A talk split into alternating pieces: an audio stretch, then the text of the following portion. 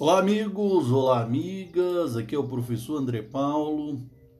Meus queridos e queridas, hoje nós iremos ao nosso nossa segunda parte do nosso podcast das funções essenciais da justiça. E aqui, senhores, nós iremos falar um pouquinho sobre a advocacia pública.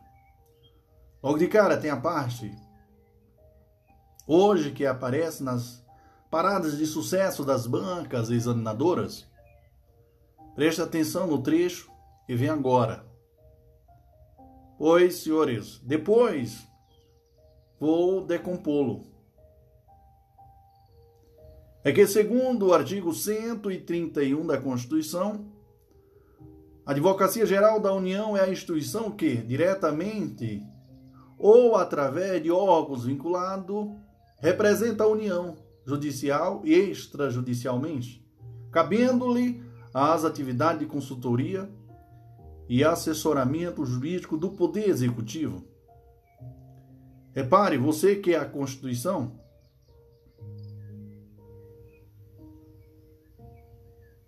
Repare aí, senhores. E a Constituição deferiu à AGU a missão de representar a União, sem restringir a atuação a nenhum dos poderes da República. Em razão disso, a representação judicial ou extrajudicial vale para todos os poderes da União. É um exemplo. Outro dia eu vi um caso em que o presidente do TJ, Distrito Federal e Território, impetrou mandato de segurança contra a decisão do CNJ, a qual obrigava que todos os juízes do tribunal fizessem plantão. Aqui o TJ, Distrito Federal, apenas o juiz substituto faz os plantões. Adivinha então quem foi o advogado responsável pela impetração do mandato de segurança? A AGU, claro, senhores. Ah, para você saber, o STF deferiu o a liminar, suspendendo o ato do CNJ. No mérito, afirmou-se a decisão, no que significa que foi validada a decisão do TJ, Distrito Federal, segundo a qual apenas os juízes substitutos precisariam fazer plantão. Mas espera, espera lá.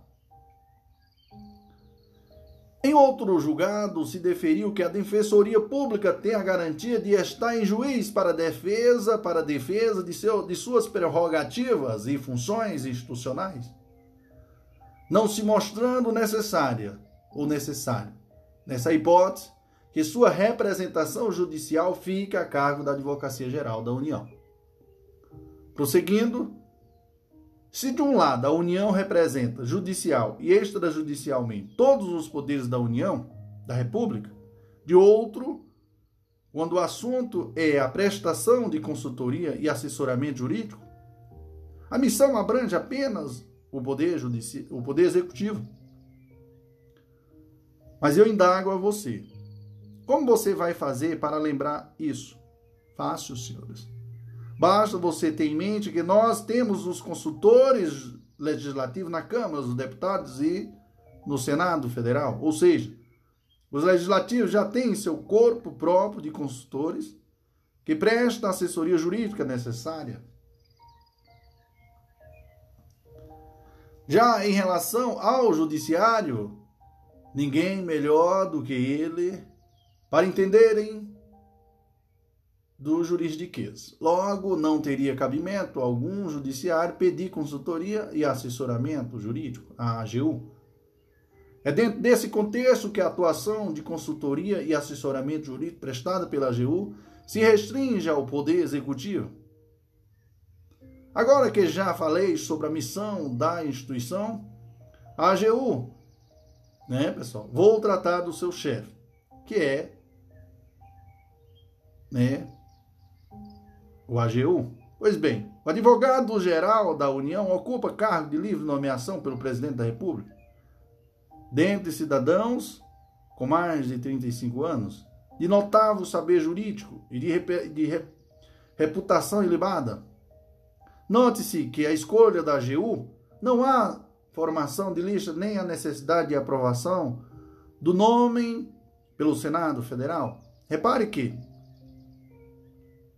assim como os ministros de Estado, o cargo é de livre nomeação e livre dispensa. No entanto, há dois pontos que diferenciam o AGU dos demais ministros. Primeiro, a idade mínima para ministro de Estado é de 21 anos, enquanto para a AGU se exige-se no mínimo 35 anos. Segundo ponto aqui, senhores. Nos crimes de responsabilidade, a AGU será julgada pelo Senado Federal, estando ou não em conexão com o presidente ou vice-presidente da República. Artigo 52, inciso 2. Se você bem lembra a situação dos ministros de Estado, eles serão julgados pelo STF tanto nos crimes comuns quanto nos crimes de responsabilidade. A única hipótese de, de eles irem para o Senado na responsabilidade é um caso de conexão com o presidente da República ou vice. Só pelas duas ponderações aí de cima você já percebe que a AGU tem um status diferenciado. O problema é que não se lhe não lhe foi dado foro especial nos crimes comuns. Vale dizer, em tais crimes ele responderia perante o juiz de primeira instância. Ok? Meus queridos, Foi daí que se editou a medida provisória, né, posteriormente convertida em lei, equiparando a AGU ao cargo de ministro de Estado. Houve questionamento no STF, mas o tribunal entendeu pela constitucionalidade da norma. Então, nos crimes comuns, AGU será julgado pelo STF, indo para o Senado nos crimes de responsabilidade. Vamos sistematizar agora? Vamos lá, prof. Prof não tem preguiça. Prof é o cara. Então vamos lá, meus queridos e queridas. Procedimento de escolha e competência para julgamento da AGU. Quem escolhe? Bora lá? Presidente da República. A sabatina? Não. Candidato precisa ser da carreira? Não. É pessoa de condição de confiança do presidente da República, precisando ter notório saber jurídico e, e reputação ilibada. É necessária autorização do legislativo para destituição? Não.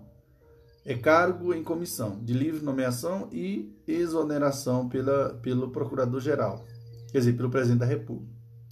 Idade mínima, 35 anos, ao contrário dos demais ministros de Estado, 21 anos. Quem julga no crime comum? STF, STF. Quem julga nos crimes de responsabilidade? Senado, havendo ou não conexão com o presidente ou vice-presidente.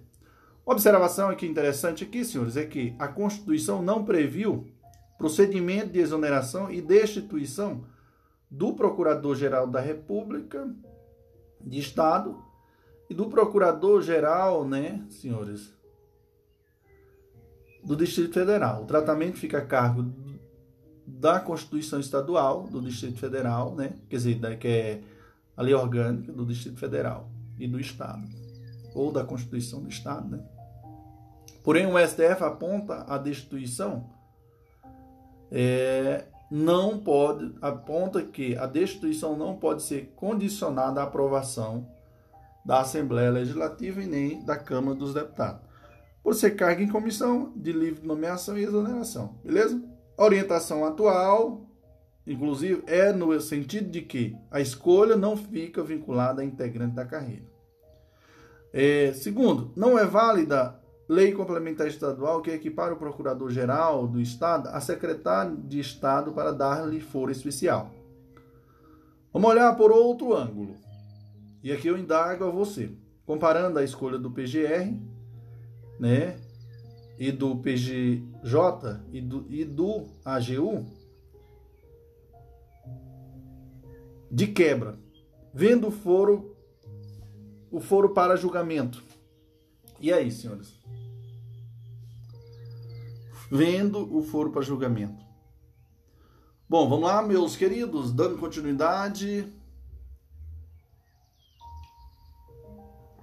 Que emoção. Bora lá. O que faz? Dando continuidade ao nosso quadro aqui, nosso quadro comparativo. Aí aqui, o que faz? Só fazendo um quadro comparativo aqui, senhores, da PGR, PGJ e AGU, tá? Vamos lá, quem faz, o que faz, o chefe do, ó, a PGR, chefe do, do Ministério Público da União. PGJ, chefe do Ministério Público dos Estados e do Distrito Federal. AGU, chefe da Advocacia Geral da União. Quem escolhe? Presidente da República. Meus queridos, Ministério Público do Estado. E, vamos lá, o PGR quem escolhe? PGR quem escolhe? Presidente da República. PGJ, Ministério Público, né, pessoal? Do Estado. Governador, do governador e quem mais, pessoal?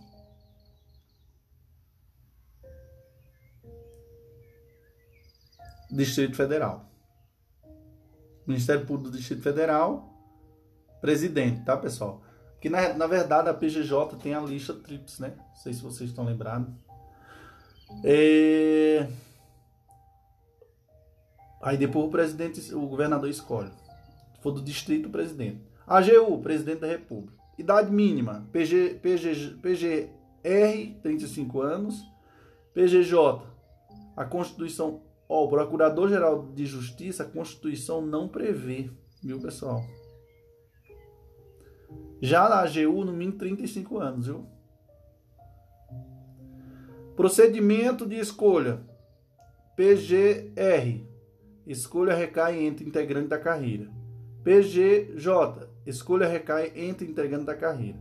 AGU. Livre escolha do presidente. Não precisa ser de carreira. A lista TRIPS, PGR, não. PGJ, sim. AGU, não.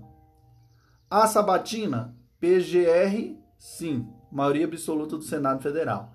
PGJ, não há previsão na Constituição e não pode haver na é, não pode haver na Constituição do Estado. AGU, não. Mandato PGR, dois anos, admitida a recondução. A recondução, viu, pessoal? Cuidado. PGJ, dois anos, admitido uma recondução. Veja só aí, cuidado, a PGJ. AGU. AGU não há. Cargo de livre nomeação e livre exoneração. É possível a destituição antes do mandato? Pessoal, a PGR, sim, depende de iniciativa do presidente e autorização é,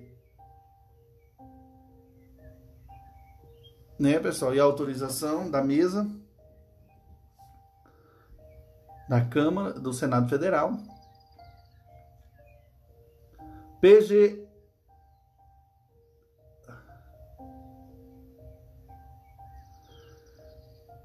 É, PGJ, sim, também depende da autorização da MA, dos membros do Legislativo, da mesa da Assembleia, né, pessoal?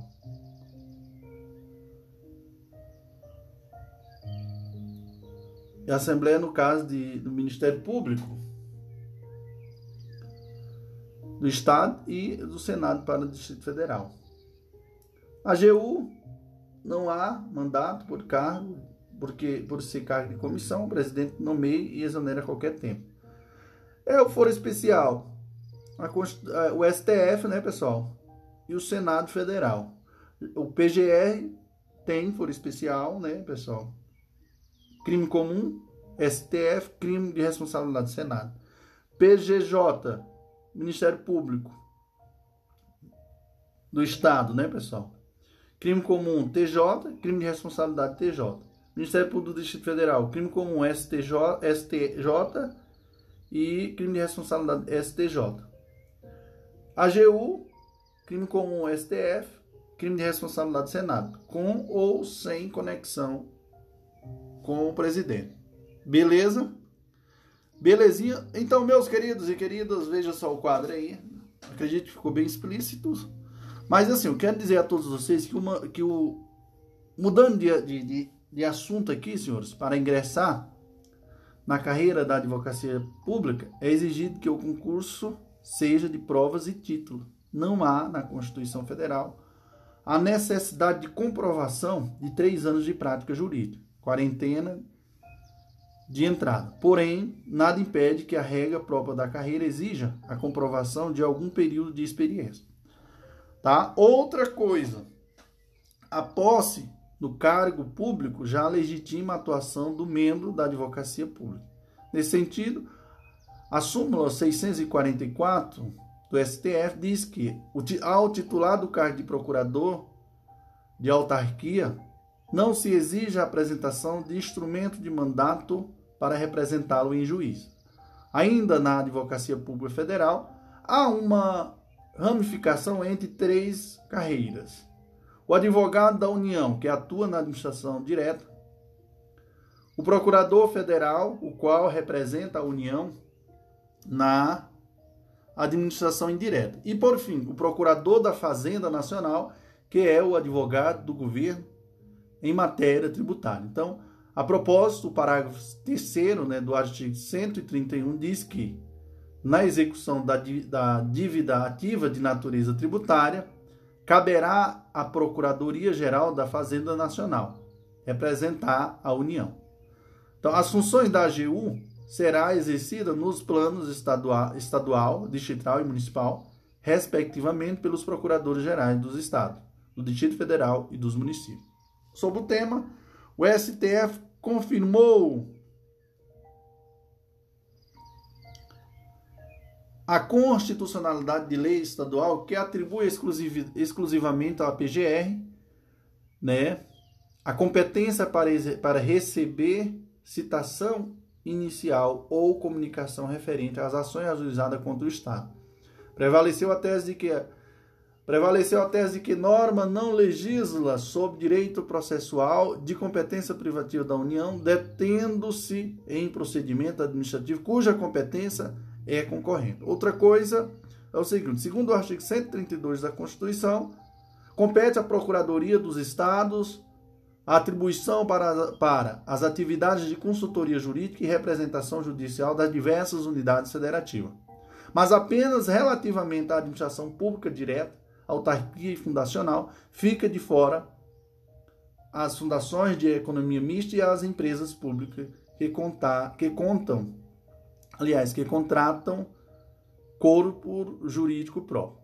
Em razão disso, declarou-se a inconstitucionalidade de norma estadual que conferia à Procuradoria-Geral do Estado competência para controlar os servidores jurídicos de entidade da administração estadual indireta, inclusive a representação judicial, com a possibilidade de avocação de processos e litígios judiciais de, de empresas públicas e sociedade de economia mista. Senhores, prevaleceu a orientação de que se a norma fosse validada, poderia haver uma ingerência indevida do governador na administração das empresas públicas e sociedade de economia mista, pessoa jurídica de direito privado, o que impediria a defesa dessas entidades.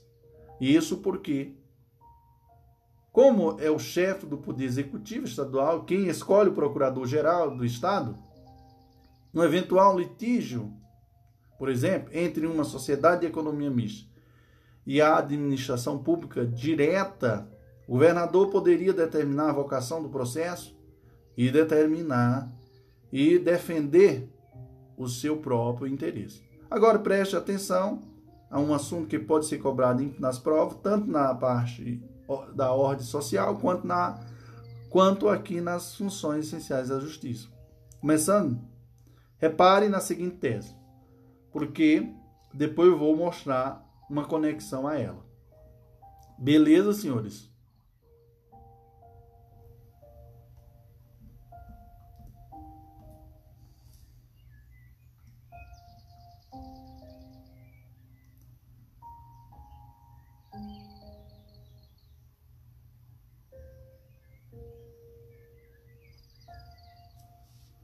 Então,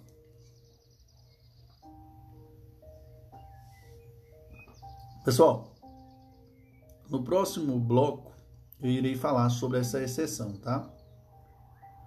Eu irei falar da tese, em seguida é, eu vou falar da exceção, ok? Show papai, vamos, vamos vivo, prof. André Paulo.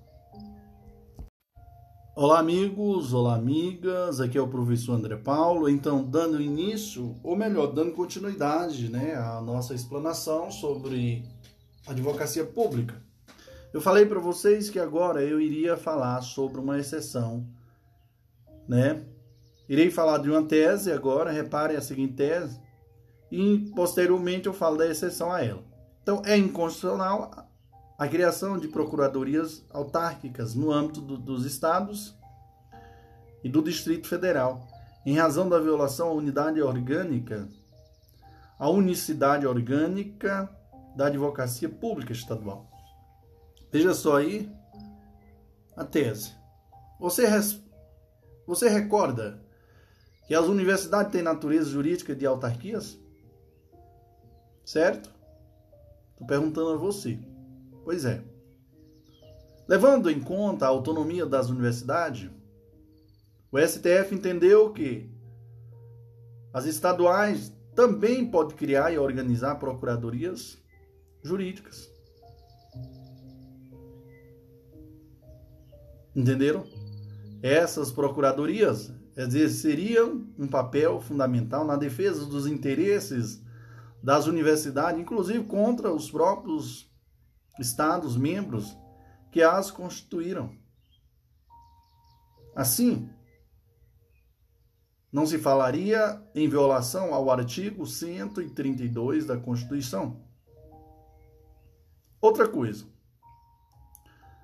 Determinada norma estadual retirou a obrigatoriedade de que os, os cargos de chefia nas assessorias jurídicas dos órgãos da administração direta do Poder Executivo e nas procuradorias das autarquias e das fundações estaduais fossem exercidos pelos procuradores de Estado. Ao ser questionado no STF, a norma foi considerada inconstitucional por violar o caráter privativo das competências dos procuradores do Estado, violando o artigo 132 da Constituição Federal.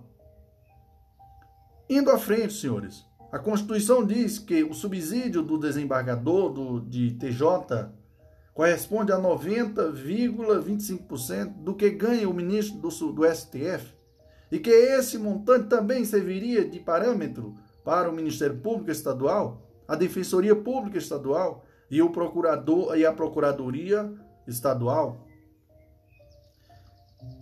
É meio paradoxo mas o STF afasta da aplicação do percentual de 90,25% exatamente os membros da magistratura estadual, desembargadores e juízes. Para eles seria considerado o teto geral, correspondente aos ganhos do ministro do STF. A explicação para essa decisão foi a seguinte: se for aplicado o texto explícito da Constituição, um juiz federal de primeira instância seguirá o teto de o teto do STF. Enquanto o desembargador de um TJ, que está na primeira instância, estaria limitado ao percentual de 90,25%. A. O artigo 37, inciso 11, fala que nos municípios o teto é um só para executivo e legislativo. Este poder judiciário, lembra? Subsídio do prefeito. Ocorre que o STF entendeu que os procuradores municipais estariam sujeitos ao mesmo teto dos procuradores estaduais, ou seja, de 90,25% do que ganha o ministro do, do, STF. Adotou-se a compensação de que expressão procuradores contida na parte final do inciso 11 do artigo 37 da Constituição, compreenderia os procuradores autárquicos, além dos procuradores da administração direta, o que conduz à compreensão de que os procuradores municipais também estão abrangidos pelas, pela referida locução, locução, melhor dizendo. para falar em advogados públicos estaduais, eles têm direito à percepção de honorários advocatícios submetido, sub, sub, sub é, advoga, é, percepção de honorários advocatícios sucumbenciais nos processos em que atua em nome do ente estatal, ficando os honorários limitados ao teto constitucional. A discussão que existia decorre do fato de que eles já receberam, já receberem, já receberam a remuneração prevista no cargo. Os defensores do pagamento justificam que a medida traria maior empenho no exercício das funções, já que o assunto é dinheiro. Preste atenção em mais uma decisão. O STF entendeu ser válida a lei estadual que destine 5% da receita recebida pelos cartórios custas e emolumento, para um fundo especial da Procuradoria-Geral do Estado. Na ocasião, prevaleceu a orientação de que são válidas normas estaduais que destinam parcela da arrecadação dos cartórios a fundos dedicados ao financiamento da estrutura do Poder Judiciário ou de órgãos e, fun e funções essenciais da Justiça, como o Ministério Público, a defensoria e, a, e da defensoria pública. Sabe quem não gostou nem um pouquinho dessa decisão, senhores? A Associação dos, dos Notários e Registradores do Brasil, ou seja, os titulares de cartório. Claro, mexeu com eles, né, senhores? Note que nós acabamos de ver que o STF disse ser constitucional a medida provisória que equiparou a AGU a, a ministro de Estado a fim de dar a fim de lhe dar foro especial nos crimes comuns perante o STF, certo? Falei isso, né, senhores? Pois é. Mas indo em direção oposta, o tribunal disse ser inconstitucional lei complementar estadual que equiparou o cargo de procurador-geral de Estado aos secretários de Estado, também visando-lhe dar foro especial. Isso porque a Constituição do Estado não poderia delegar ao legislador ordinário, infraconstitucional, a tarefa de estabelecer as competências do TJ. Essa missão, definição das competências né, do TJ, cabe apenas à Constituição do Estado, conforme o artigo 125, parágrafo 1 da Constituição. Na ocasião, estava em discussão uma situação ocorrida no estado de Roraima. O procurador-geral do estado da época acabou envolvido em um esquema de pedofilia, apurado na denominada Operação Arcanjo. Na sentença, ele foi condenado a quase 300 anos de prisão e, bus e buscava, sem sucesso, anular a ação penal, ao argumento de que deveria ser processado no TJ, por especial, e não na primeira instância. Ainda sobre o Procurador-Geral do Estado, o cargo também é de livre nomeação podendo o governador escolher o nome entre os membros da, de carreira ou não. De igual modo, não pode a legislação estadual condicionar a destituição do procurador-geral do Estado à autorização da Assembleia Legislativa. Outra coisa, você viu que os magistrados, membros do Ministério Público e, do e dos tribunais de conta adquirem vitaliciedade? Por sua vez, os membros da advocacia pública e da Defensoria Pública não são vitalícios. Ao contrário, eles adquirem estabilidade após três anos de efetivo exercício. Já a garantia da inamovibilidade só alcança os magistrados, membros do Ministério Público e da Defensoria Pública. Mais uma vez, ficam de fora os advogados públicos. Por por consequência o STF fixou a compreensão de que a parcialidade é inerente às funções dos procuradores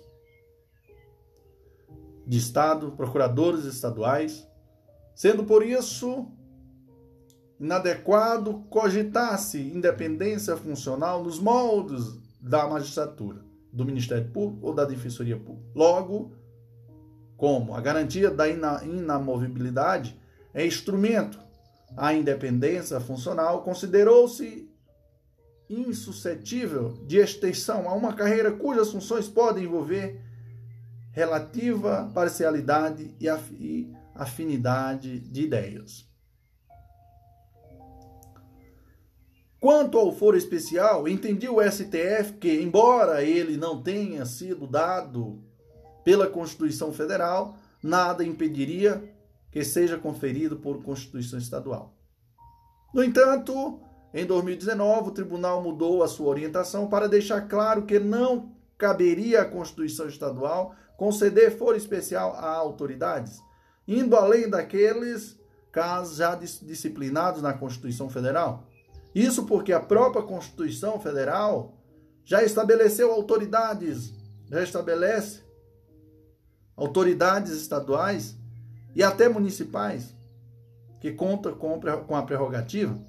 Afinal, prevaleceu a tese de que o foro especial só seria aplicável àquelas autoridades mencionadas na Constituição Federal ou naqueles casos em que o foro previsto na Constituição Estadual derivasse diretamente do artigo, 100, do artigo 27 e 28 da Constituição, ou seja, deputados estaduais e distritais, vice-governadores, secretário de Estado e chefe das forças policiais. Aproveitando Procuradores estaduais também não podem ter, ter porte de arma dado por legislação estadual. Nesse caso, somente lei federal pode tratar do tema material bélico. E essa norma já existe. Estatuto do Desarmamento, o qual já eh, não dá a prerrogativa aos advogados públicos. E aí, prof? Vamos lá. Sabe o Estatuto da OAB? Perguntando a você. Havia discussão se suas regras poderiam ou não ser aplicáveis aos advogados públicos. Enfrentando a questão, o STF entendeu que as regras previstas nos artigos 18 a 21 da, do Estatuto da OAB, relação de emprego, salário, jornada de trabalho e honorários de sucumbência, não são aplicáveis aos advogados, né, aos advogados empregados públicos de empresa pública, sociedade de economia mista e suas subsidiárias, que atuam em regime de monopólio. Em sentido oposto, essas mesmas regras são aplicáveis aos advogados empregados né, de empresas públicas, sociedade de economia mista, que atuam no mercado em regime concorrencial, ou seja, sem monopólio. Amém, irmãos? Irmãos, no próximo item nós iremos falar é, iremos abordar defensor legis, tá? Show, papai, vamos que vamos, viva o prof. André Paulo. Glória a Deus. Olá, aqui é o professor André Paulo. Hoje nós iremos falar do defensor legis e cuidado com a terminologia, porque existe o que? Algumas terminologias que pode ser confundível. Então, o custo legge é o que? O, ou custo constitucionis é a missão de fiscal da lei que é atribuída ao Ministério Público. Agora, senhores, quando se falar em defensor leges ou curador da lei, estamos tratando da missão atribuída ao AGU e do e é, da AGU de no controle concentrado, fazer a defesa da lei ou ato normativo questionado junto ao STF. Perceba que não se restringe o papel do AGU às leis ou atos normativos federais. É dele também a incumbência de defender as normas estaduais e as normas distritais de natureza estadual que venha atacar a ADI. é que, de acordo com o parágrafo 3 do artigo 103 da Constituição, quando o STF apreciar a inconstitucionalidade, em tese, controle concentrado, de norma legal ou ato normativo, citará previamente o advogado-geral da União, que defenderá o ato ou texto impugnado. Repare bem que o texto constitucional usa a expressão afirmativa quase peremptória, de é, terminando que a AGU faça a defesa da norma. A necessidade de, de defender a norma seria para formar um contraditório na medida em que a na medida que esse ADI foi ajuizada. É porque alguém está entendendo que ela é inconstitucional. Então, batendo na lei, é nessa toada que che chegaria o AGU para atuar no sentido contrário. Entretanto, o STF entendeu que a AGU não estará obrigada a defender a norma questionada em algumas hipóteses. Veja quais são. Primeiro, se já houver manifestação anterior proferida pelo STF, declarada a inconstitucionalidade da norma em, em confronto, aliás, em controle concentrado de constitucionalidade. Segundo, se, é, se ele assinar, juntamente com o presidente da República, a petição da ação direta de inconstitucionalidade. Beleza? Cabe lembrar, senhores, que a AGU não possui legitimidade para o, o ajuizamento da ADI. Porém, quando o presidente da República, é, da, presidente da República seja o da ação, é natural que a petição tenha sido redigida pela AGU. Então, nada impede que ele também assine o pedido de declaração de inconstitucionalidade? Em tal hipótese, não se poderia exigir um comportamento esdrúxulo no sentido de, primeiramente, assinar a petição dizendo que a norma é inconstitucional e, na sequência, passar a defendê-la. Pessoal, outra hipótese aqui, ó, que a AGU não estará obrigada a defender se a norma questionada contrariar o interesse da União, tá? Uma pergunta que eu vou fazer para vocês. Deve a AGU exercer defesa de normas que contrariam os interesses da União? E aí, prof, belíssima pergunta. A resposta tende a ser negativa, pois, como o nome do cargo por ele ocupado dá mostras, ele advoga para a União em uma interpretação mais alargada, o STF considerou que a AGU teria direito de manifestação e não propriamente a obrigação de defender a norma questionada. Por fim, dizemos fazer, devemos fazer uma observação. A jurisprudência do STF era no sentido de que na ação direta de inconstitucionalidade por omissão, ADI por omissão, não se fazia necessário ouvir a AGU. Esse raciocínio é, se justificava na medida em que, em que, em que se o AGU deve fazer a defesa da norma e a ação direta é ajuizada exatamente por conta do vácuo legislativo, ausência da norma. O que lhe restaria defender? Belíssima pergunta, prof. No entanto, com a edição da Lei 2063 de 2009, que deu novo tratamento à DI por omissão. Se a omissão for parcial, será necessária a manifestação da AGU. A nova sistemática não passou despercebida, uma vez que a própria Lei 2063 de 2009, em seu artigo 12 e parágrafo 2, diz que o relator poderá solicitar a manifestação do advogado-geral da União que deverá ser encaminhado no prazo de 15 dias. Atenção, atenção, senhores. Atenção. Enquanto o Ministério Público é chamado de custo legis, né, fiscal da lei, cabe ao advogado-geral da União a missão de defender de defensor legis, ou seja, curador da lei. Amém, irmãos? Irmãos, no próximo item iremos falar do advogado, da advocacia privada. Show, papai, vamos que vamos. Viva quem? O prof. André Paulo. Olá, irmãos.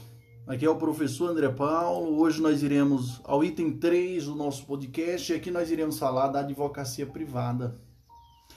Você, você vai notar que a Constituição trata da advocacia privada em apenas um artigo e ainda assim de forma muito resumida, beleza? No entanto, será preciso saber bem mais do que está no texto constitucional para se sair bem nas provas. Vou começar pelo que consta o artigo 133. O advogado é indispensável à administração da justiça, sendo inviolável por seus atos e manifestações no exercício da profissão. Você viu que destaquei as palavras indispensável e inviolável, não foi? Pois é. Tem uma razão para isso. Começando pela, é, pela primeira. Embora a Constituição diga que o advogado é indispensável, sua presença não será obrigatória em algumas situações. Exemplificando, não há necessidade de a parte estar assistido por advogado na impetração de habeas corpus, no ajuizamento de ações no, no, nos juizados especiais cíveis, com valor da causa até 20 salário mínimo e nas ações trabalhistas. Quanto ao processo administrativo disciplinar, a resposta não é tão óbvia como pode parecer no primeiro momento. A súmula vinculante número 5 diz: a falta de defesa técnica por advogado no processo administrativo disciplinar não ofende a Constituição? Essa súmula se contrapõe ao, ao anunciado da súmula 343 do STJ, hoje já superada. Mas tem uma observação para lá de importante. O, o, o, a súmula número 5 não se aplica ao PAD penal. Tá, pessoal? Explico agora, neste momento. Preste atenção.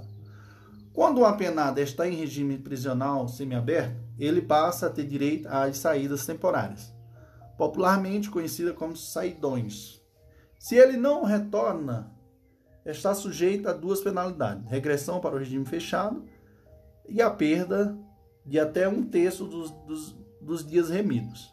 Ocorre que antes de aplicar as punições, é necessária a instauração de um PAD, pois ele não pode pois ele pode não ter voltado por motivos variados. Supondo que não voltou porque estava praticando outras infrações, será caso de imposição das penalidades. Contudo, caso ele não tenha voltado por ter sido atropelado, estando hospitalizado, não faria sentido a aplicação da punição. E como nesse tipo de PAD está em jogo o direito de liberdade do cidadão, diante do possível retorno para o regime fechado, a presença do advogado ou do defensor público é imprescindível. É imprescindível. O tema, dada a sua importância, já foi inclusive simulado pelo STJ. Outra coisa é, para o STF, são nulos todos os atos privativos de advogado de advogado praticado por pessoa não inscrita na OAB ou que esteja com seu registro suspenso. Por falar em registro suspenso, são válidas regras que vedam o exercício da advocacia por servidores do Ministério Público da União e do Judiciário.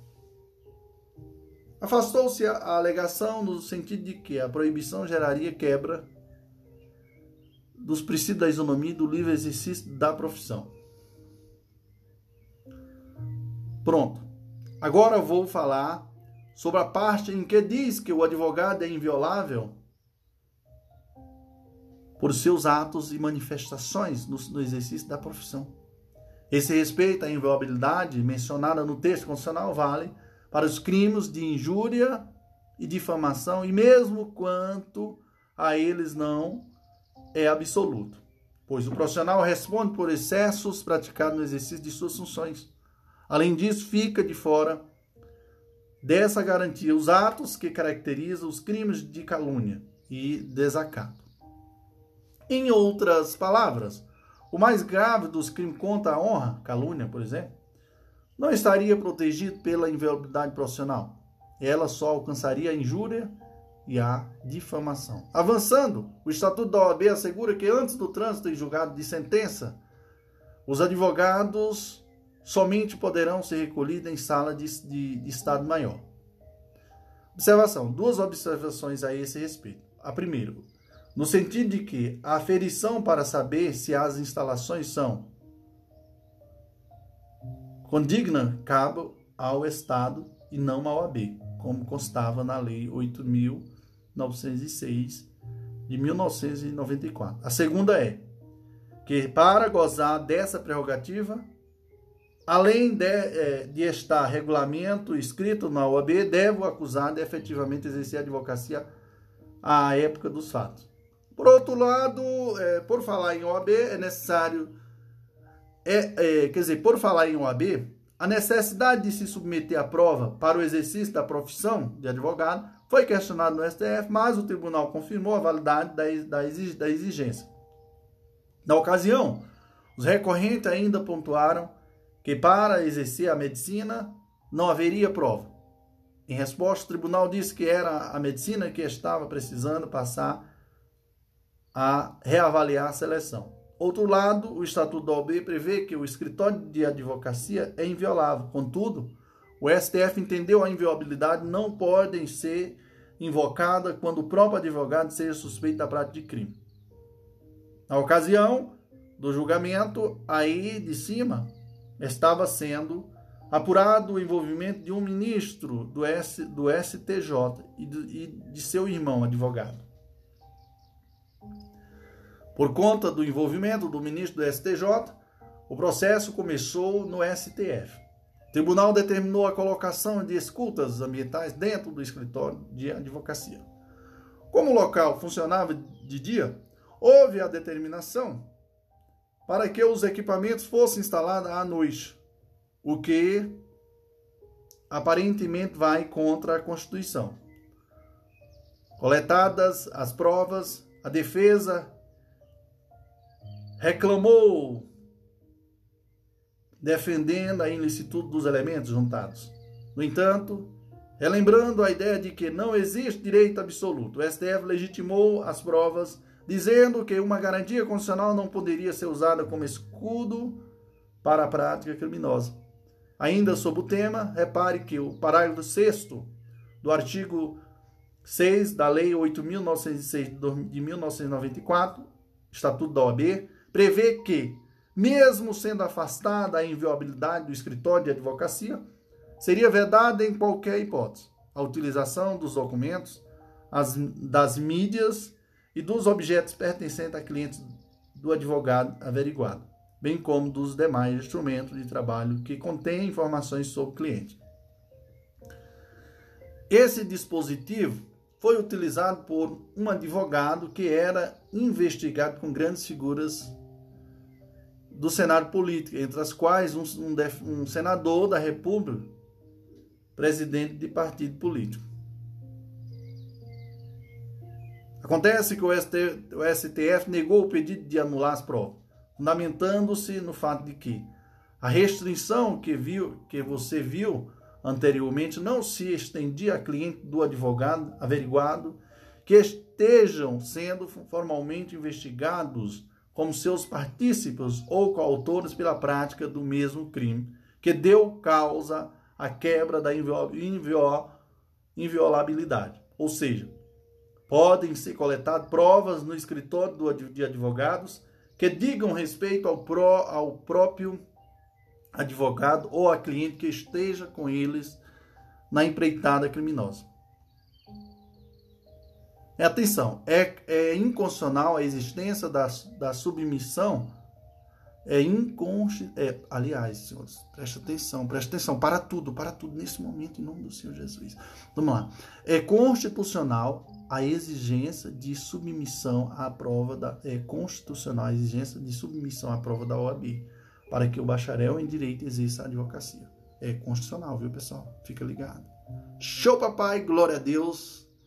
Que Deus maravilhoso na vida do prof. André Paulo e na vida de vocês também, tá, pessoal? Estou muito feliz em poder estar tá gravando esses podcasts, compartilhando com muita gente, né? Show, papai. Olá, amigos, olá, amigas. Meus queridos, Prof. André Paulo hoje vai começar seu podcast falando sobre né, a Defensoria Pública. E aqui nós iremos falar no, no item 4 sobre essa temática. Não é, tenho dúvida é, nenhuma em afirmar que entre as carreiras da magistratura do Ministério Público, da Defensoria Pública, essa última é a que mais cresce atualmente, viu, pessoal? Isso se deve em, em larga medida ao fato de uma ao fato de ainda ser uma carreira em expansão, sendo que em alguns estados a instituição só existe para inglês ver. Aqueles que sequer possuem a defensoria sendo meio que sendo meio que obrigados pelo STF a instalá-lo. Pois bem, o que estou aqui falando, o que estou falando aqui acaba refletindo diretamente nas emendas à Constituição. Vou fazer uma tabelinha logo abaixo para você entender melhor, beleza? Então, na, as últimas emendas constitucionais relacionadas à Defensoria Pública. Então, vamos lá. Nome de emenda, nós tivemos. Vamos lá, e eu vou relatar a todos vocês o, e o que mudou, tá? Então, nós tivemos a emenda 45 de 2004, que deu autonomia, né? Administrativa, funcional e orçamentária à Defensoria Pública Estadual, tá? Tivemos também a emenda número 69 de 2012, que transferiu da União para o Distrito Federal a tarefa de organizar e manter a Defensoria Pública do Distrito Federal. Nós tivemos também a emenda 74 de 2013, que estendeu a autonomia administrativa, financeira e orçamentária às Defensorias Públicas da União e do, e do Distrito Federal. E nós tivemos por último, a ECA 80 de 2014, chamada PEC das Comarcas. Deu um lado, de um lado, dispôs que em até oito anos cada comarca deveria possuir ao menos um defensor, mas que o número de defensores fosse proporcional à demanda de trabalho e à população. E outro lado, passou a prever explicitamente os, os princípios constitucionais da unidade, indivisibilidade e, a, e da independência funcional, assim como já acontecia com o Ministério Público também determinou a observância dos artigos 93, inciso 93, inciso 2 né, artigo 96 também aplicáveis originalmente aos magistrados. Olhando para o texto constitucional, após a modificação inserida eh, na, na ECA, na Emenda Constitucional 80 de 2014, extrai-se que a Defensoria Pública é instituição permanente, essencial à função jurisdicional do Estado, incumbindo-lhe como expressão e instrumento do regime democrático, fundamentalmente a orientação jurídica, a promoção dos direitos humanos e a defesa, em todos os graus, judicial e extrajudicial, dos direitos individuais e coletivos, de forma integral e gratuita aos necessitados. O papel da defensoria é de grandiosa importância, senhores, pois ela atua muitas vezes tornando visíveis, visíveis pessoas e situações invisíveis, assegurando o direito a ter direito. Não por, não por razão, Não por outra razão, o STF entendeu que o, o descaso dos governadores em, em não criar ou instalar as defensorias em seus estados legitimava a intervenção do judiciário, assegurando políticas públicas que viabilizassem a implementação da instituição. Então, nesse cenário, não seria possível invocar a teoria da reserva do possível, prevalecendo a teoria do mínimo existencial, ou dos limites, ou dos limites dos limites, ou das restrições das restrições. De modo que seria um retrocesso social impedir o pleno funcionamento das defensorias. Para se ter uma ideia, o estado de Santa Catarina, um dos mais um dos que mais se destaca pela prosperidade da capital e das cidades como Joinville, Chapecó, Criciúma, não possuía defensoria pública. No lugar da defensoria, optou a norma estadual por firmar convênio com a OAB local para que prestasse os serviços aos necessitados na condição de, de dativo. O cenário de completo descaso ensejou a declaração de inconstitucionalidade das normas que permitia a atuação da OAB em substituição à defensoria.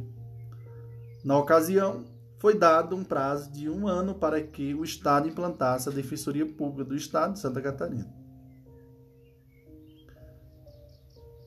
Avançando, se para os juízes termos a lei orgânica né, da magistratura, e para o Ministério Público temos a lei orgânica do Ministério Público. No caso da defensoria, nós temos a norma de, de regência, que é a lei complementar número 80 de 1994. Essa lei, ela é lei orgânica da Defensoria Pública e organiza a Defensoria Pública da União, do Distrito Federal, dos territórios, além de pre prescrever normas gerais para a organização da defensoria no âmbito estadual. Já disse isso lá atrás e vou repetir agora. No âmbito municipal não há defensoria pública, Ministério Público ou Poder Judiciário. O ingresso na carreira dá-se-á mediante aprovação em concurso público de provas e título. Para o STF, não há a necessidade de o candidato estar registrado no AB. Tá, pessoal? Isso porque é, a capacidade postulatória dos defensores é consequência direta da nomeação e posse no cargo, não cabendo-lhe condicionar sua atuação a registro na OAB. No mesmo julgado, é, o tribunal afirmou a tese que a defensoria pode atuar tanto em relação às pessoas físicas ou jurídicas, presente a condição de hipossuficiente. Outra coisa, é certo que não existe defensoria pública na esfera municipal. Porém, uma decisão que não agradou nem um pouco os defensores. O STF entendeu que municípios podem instituir a prestação e assistência jurídica à população de baixa renda. Tal serviço não substituiria a defensoria, ao contrário, atuaria de forma simultânea. A criação do serviço na esfera municipal ainda atenderia ao interesse local e, visaria ao controle das condições das pessoas vulneráveis, dever comum a todos os entes federados. Por outro lado, entendeu-se pela inconstitucionalidade de norma estadual que recriava cargos de advogado de advogado da Justiça Militar para fazer a defesa, a defesa gratuita de praças da Polícia Militar, beleza? Afinal, para essa tarefa, o poder público já conta com a atuação da Defensoria Pública. E nova regra, que também vale para a magistratura e para o Ministério Público, a remuneração é feita por meio de subsídio, na forma do artigo 39, parágrafo 4 da Constituição.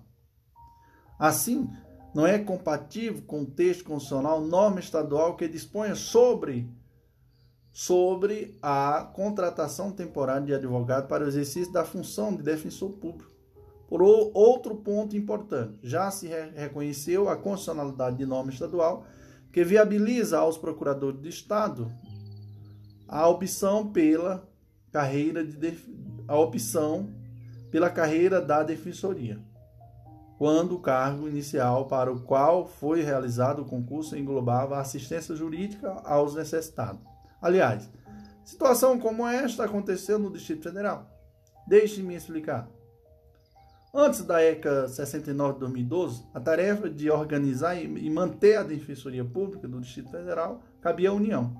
O problema é que a União não criou a Defensoria Pública do Distrito Federal. Então, quem fez as quem fazia as vezes da Defensoria Pública do Distrito Federal era a CAJU, Centro de Atendimento Jurídico, um braço da Procuradoria do Distrito Federal atuando em defesa dos necessitados. Pois bem, quando passou para o Distrito Federal, a missão de organizar e manter a DP, a Defensoria Pública do Distrito Federal, é que foi verdadeiramente criada a Defensoria. Daí os membros que atuavam na na, no centro de atendimento jurídico puderam fazer a opção em migrar ou não para a defensoria. Entenderam? Então, senhores, aqueles que migraram foram proibidos de advogar. Os que não migraram foram colocados numa carreira em extinção, a de procuradores de autarquias no Distrito Federal. Estes, sim, puderam permanecer advogando. Avançando, mas dentro de, de algo que acabei de falar, aos defensores públicos é proibido o exercício da advocacia fora das atribuições institucionais, mesmo em causa própria. Outra coisa, o artigo 131 da Constituição diz que a Advocacia Geral da União é a instituição que, diretamente ou por meio de órgão vinculado, representa a União, judicial e extrajudicialmente. Repare você que a Constituição deferiu à AGU a missão de representar a União, sem restringir a atuação a nenhum dos poderes da República. Em razão disso, a representação judicial ou extrajudicial vale para todos os poderes da União. Mas espera lá.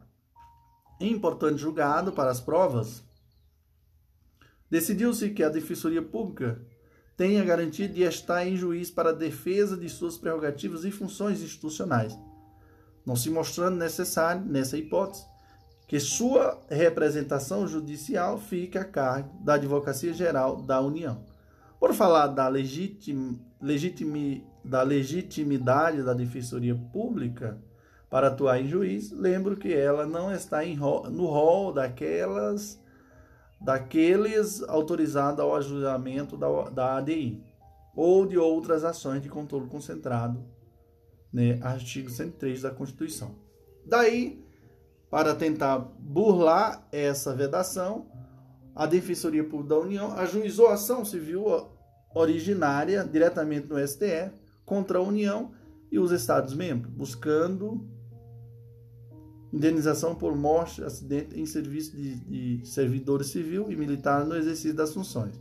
No entanto, o STF negou o pedido, pontuando a, a ilegitimidade da Defensoria para instaurar um processo de fiscalização normativa abstrata, ADI, ADO, ADC, ADPF e ADI interventiva, ainda que sob o rótulo da ação civil originária. Aos defensores públicos foi garantido garantida a, in, a inamovibilidade, assim como acontece com a magistratura e o Ministério Público. Contrapartida, os defensores públicos e os membros da advocacia pública adquirem estabilidade após três anos de efetivo exercício.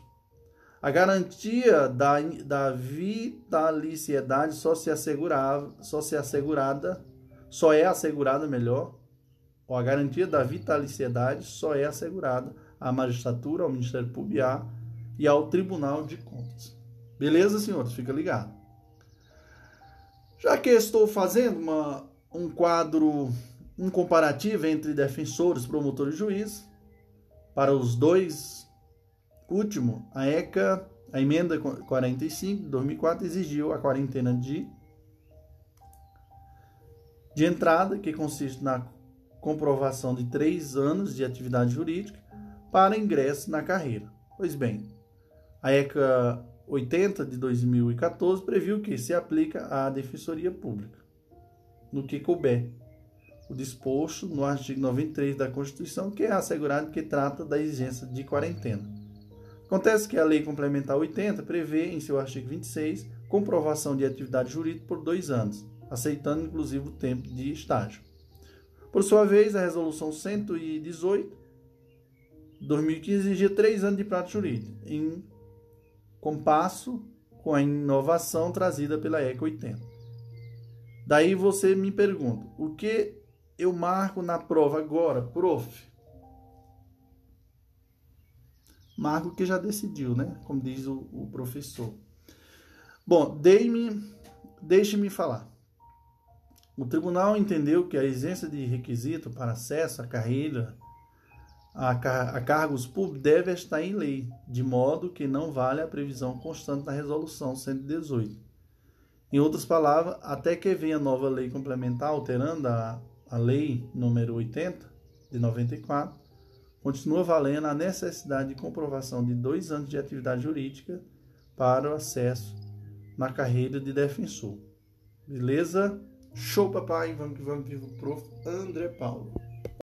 Olá, amigos, olá, amigas. Aqui é o professor André Paulo. Hoje nós iremos ao item 4.1 e aqui nós iremos falar dos princípios institucionais. Então, mais uma novidade da, da emenda número 80 de 2014.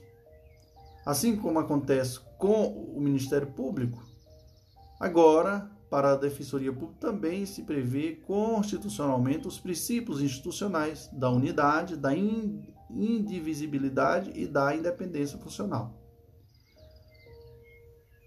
Eu grifei a palavra aqui, pessoal, eu quero que vocês prestem atenção, constitucionalmente, porque tais princípios institucionais já consta, já constava na lei orgânica da Defensoria Pública em seu artigo 3 tá?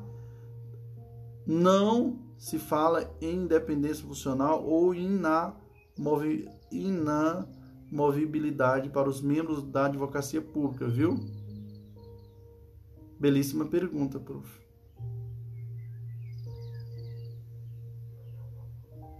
Viu?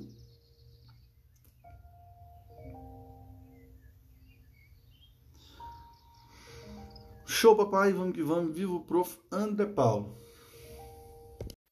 Olá, amigos, olá, amigas. Aqui é o professor André Paulo. Hoje nós iremos falar do item 4.2 e aqui nós iremos falar da autonomia administrativa, funcional e orçamentária. Então, aqui está um ponto importantíssimo para as provas, viu, pessoal? É o seguinte: quando veio a emenda 45 de 2004, foi assegurada a autonomia administrativa, funcional e orçamentária às defensorias públicas estaduais.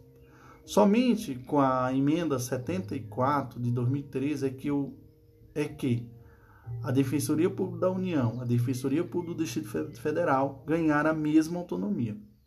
Mas aí surgiu um problema. Quais, prof? Os membros da AGU chiaram, pois a Defensoria Pública ganhou autonomia e eles não. Como o governo resolveu? Em vez de estender a autonomia aos membros da Advocacia Pública Federal, brigou brigou foi para retirar a autonomia da da Defensoria Pública da União. Qual o argumento? Visto de iniciativa na na PEC que resultou na promulgação da Emenda Constitucional 74 de 2003. Ora, opa! Mas daí vem outro problema. É que no âmbito federal não há iniciativa privativa para as propostas de emenda à Constituição. Em outras palavras, o artigo 60 da Constituição elenca os seguintes legitimados para a propositura da PEC. Quem, prof? Presidente da República, um terço dos membros da Câmara dos Deputados, um terço dos membros do Senado. Quem mais, prof? Mais da metade das Assembleias Legislativas, reunida cada uma por maioria simples de votos, né? Então, senhores, se você leu com atenção, notou que as defensorias que a defensoria não é legitimada para propor PEC, certo? Sim, sim, sim. Então, Como falar em vício de iniciativa? Talvez alguém diga: nesse caso, a PEC deveria ter sido proposta pelo presidente da República. Novo engano. É que a Defensoria Pública, assim como a, o Ministério Público e o Tribunal de Contas, é dotado de autonomia, não se subordinam, não subordinando ao Executivo ou a qualquer outro poder. Nessa linha, o STF entendeu que a autonomia da Defensoria Pública é um preceito fundamental de nossa Constituição. Em decorrência, não é inconstitucional a ECA 74 de 2013, que deu autonomia à Defensoria Pública da União e à Defensoria Pública do, do Distrito Federal, não se falando em vício de iniciativa. Frisou-se na decisão que a concessão de autonomia encontra respaldado nas práticas da da comunidade jurídica internacional. Também prestigiando a autonomia da Defensoria Pública, foi que se deu provimento a uma ADPF, ajuizada contra ato do governador. Olha a situação. Ao receber o orçamento vindo da Defensoria Pública do Estado, o governador fez alguns cortes. O problema é que o chefe do executivo só está autorizado a fazer cortes no orçamento do judiciário do Ministério Público e da Defensoria Pública se for encaminhada fora dos limites da lei orgânica, né? Da lei orgânica, né? O que não tinha, não, da lei diretriz orçamentária. Oh, eita, meu Deus do céu. O que não tinha acontecido.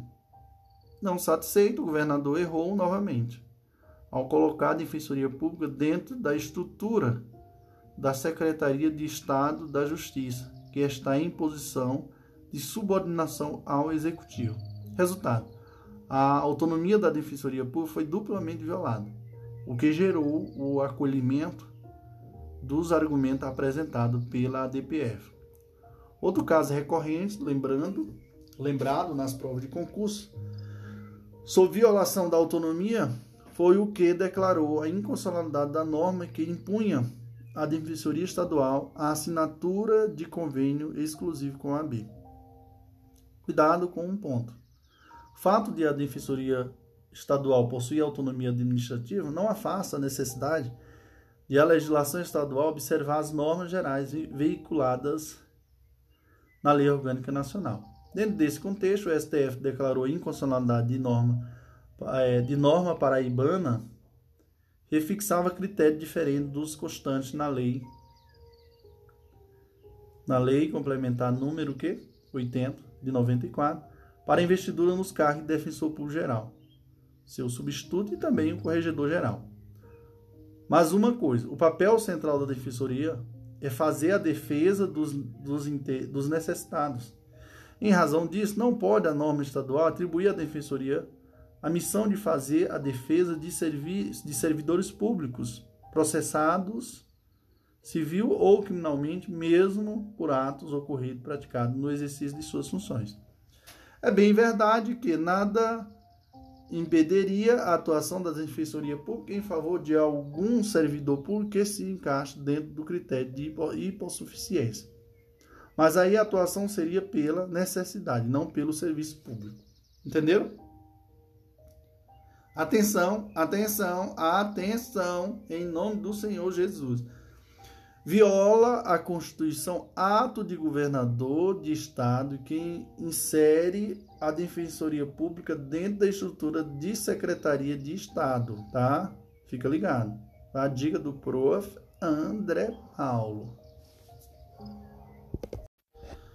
Olá, amigos, olá, amigas. Aqui é o professor André Paulo. Hoje nós iremos o item 4.3 e aqui nós iremos falar do foro por prerrogativa de função.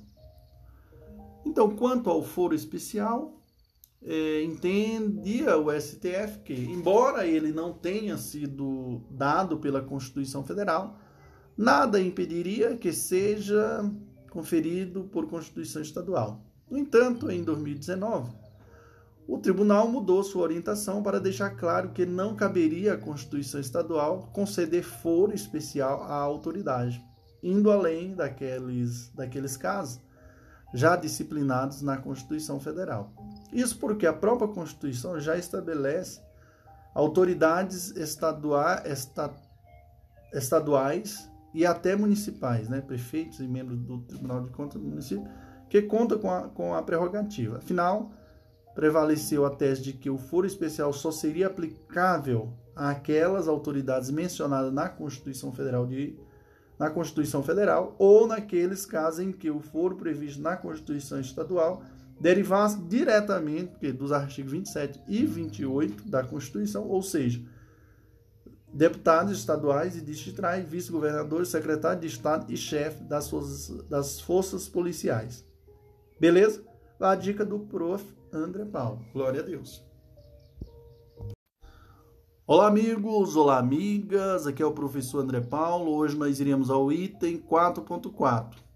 Meus queridos e queridas, a atuação da Defensoria Pública nas tutelas coletivas. Então, outro ponto importante para as provas é que a Associação Nacional dos Membros do Ministério Público ingressou com a ação direta de inconstitucionalidade, questionando a legitimidade da Defensoria Pública para ajuizar a ação civil pública.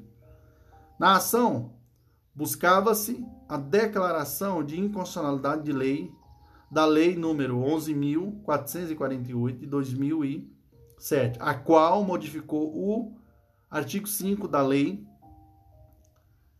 7.357 de 1985, introduzindo a Defensoria Pública no rol de legitimados previsto no artigo 5 da última norma. No entanto, contrariamente ao que se pedia, o STF confirmou a legitimidade da Defensoria Pública para atuar nas tutelas coletivas, em especial na ação civil pública.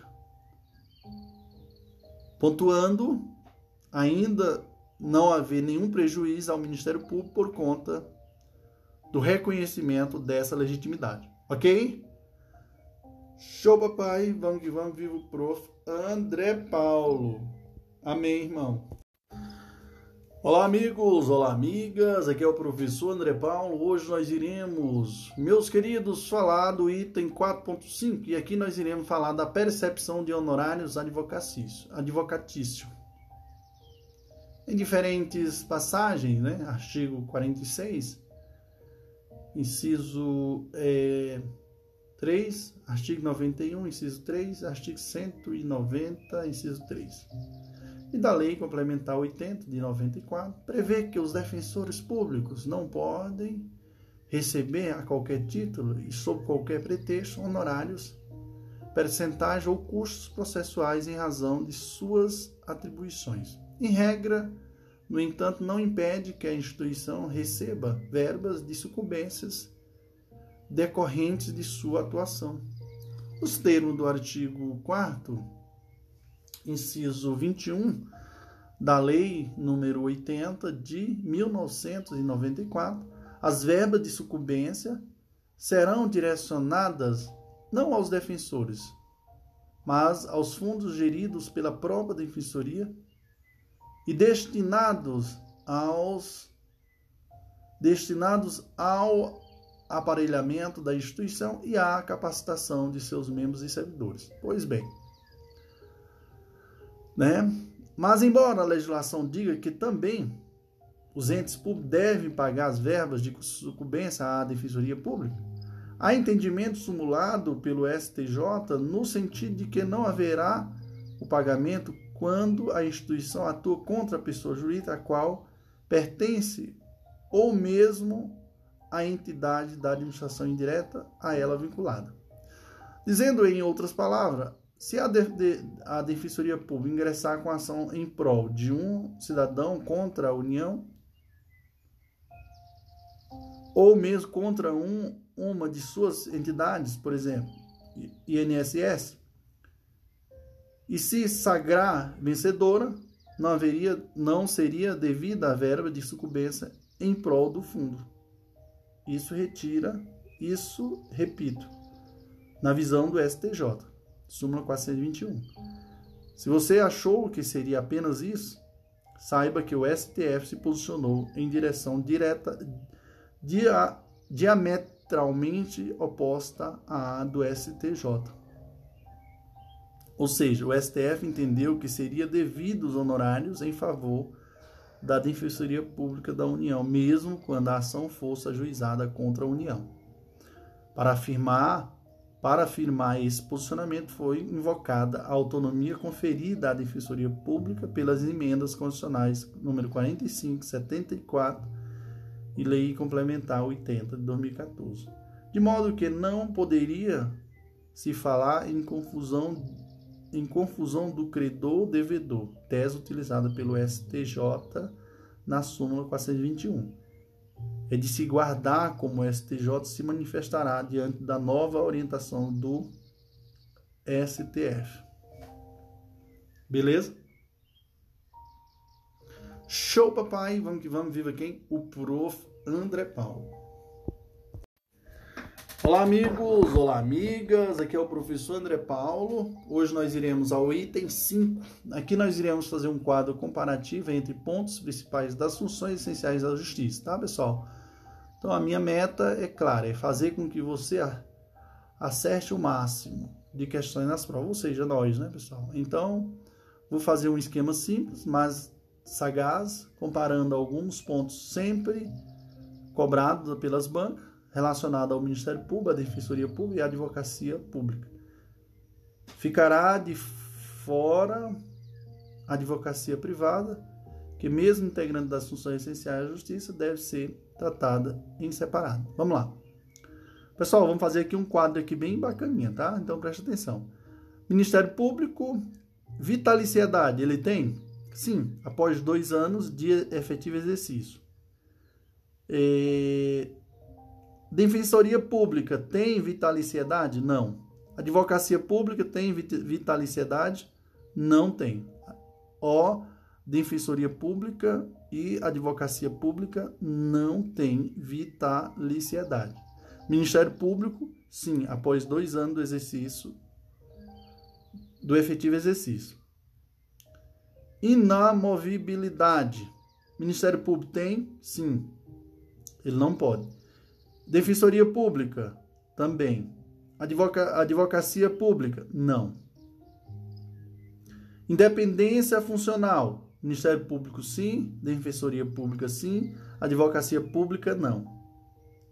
Autonomia administrativa, financeira e orçamentária? Ministério Público e Ministério Público da União e Ministério Público do Estado, sim. Ministério Público de Contas, não. Defensoria Pública, ela tem sim autonomia administrativa, financeira e orçamentária, sendo que a, a Defensoria Pública do Estado é, foi pela ECA, que a ECA número 45, que deu essa autonomia de 2004. Defensoria Pública da União e do Distrito Federal pela ECA 74 de 2013. A Advocacia Pública tem autonomia administrativa, financeira e orçamentária? Não.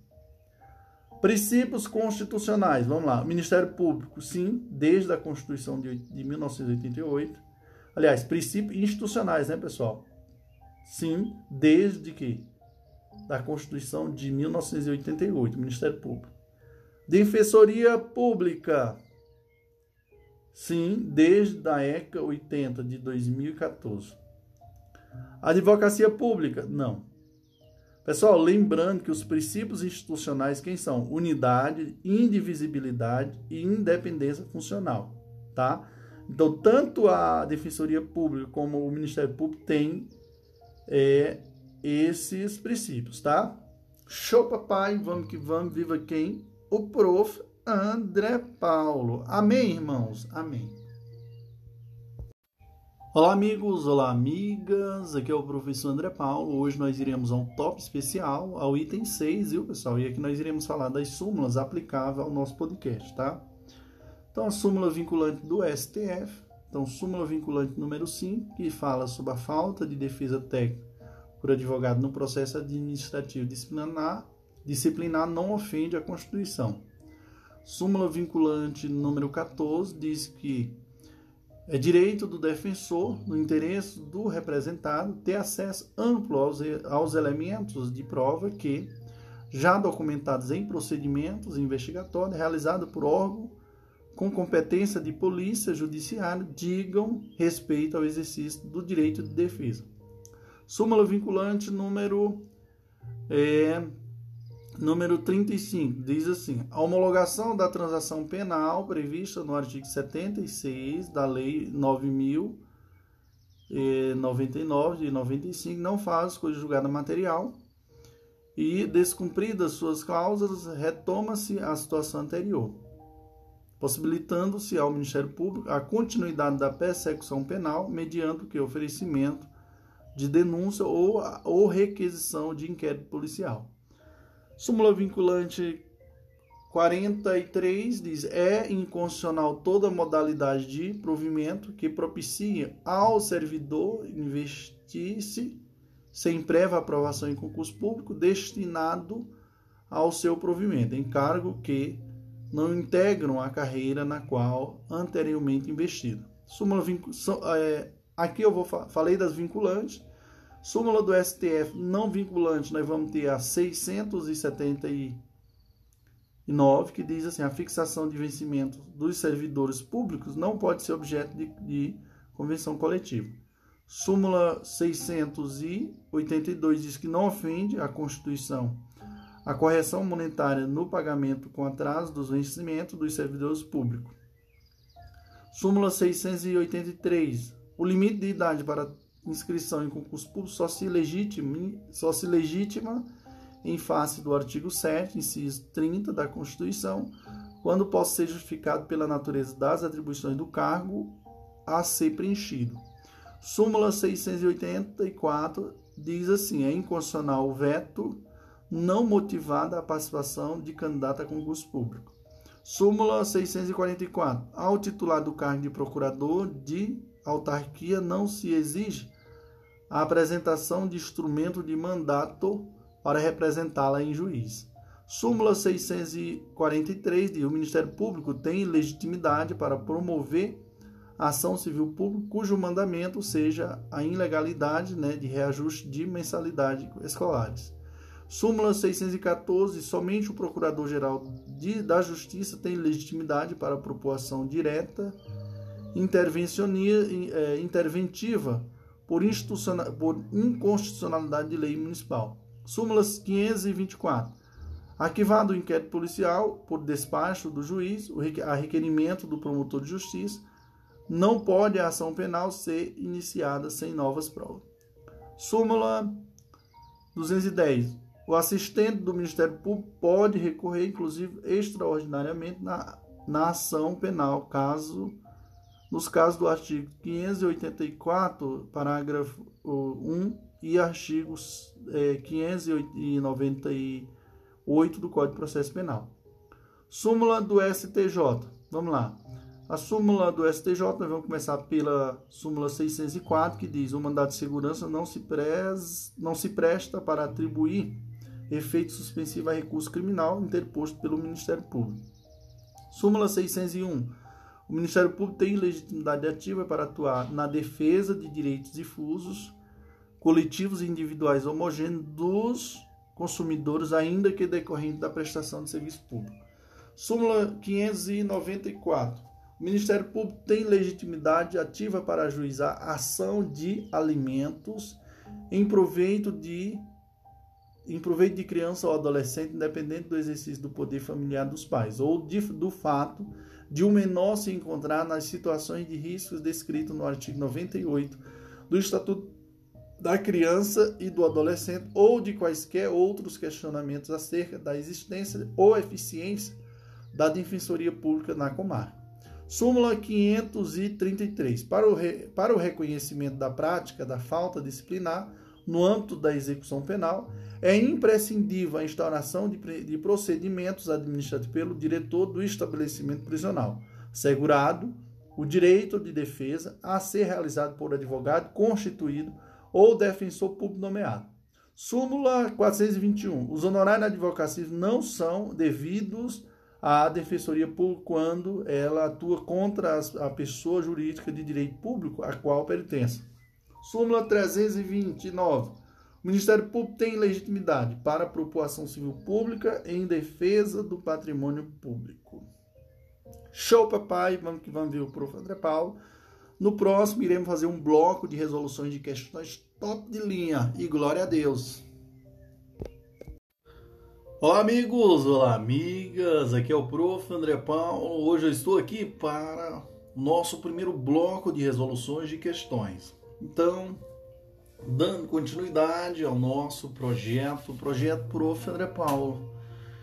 Então, de acordo com a primeira questão, o nosso bloco diz o seguinte: de acordo com a Constituição da República de 1988, o Ministério Público é instituição permanente, essencial à, à função jurisdicional do Estado, incluindo-lhe a defesa da ordem jurídica e do regime democrático, sendo exemplo de sua função institucional promover Vamos direto para a resposta? Vamos. Promover a representação para fins de intervenção da União e dos Estados nos casos previstos na referida Constituição. Então a resposta é a letra B.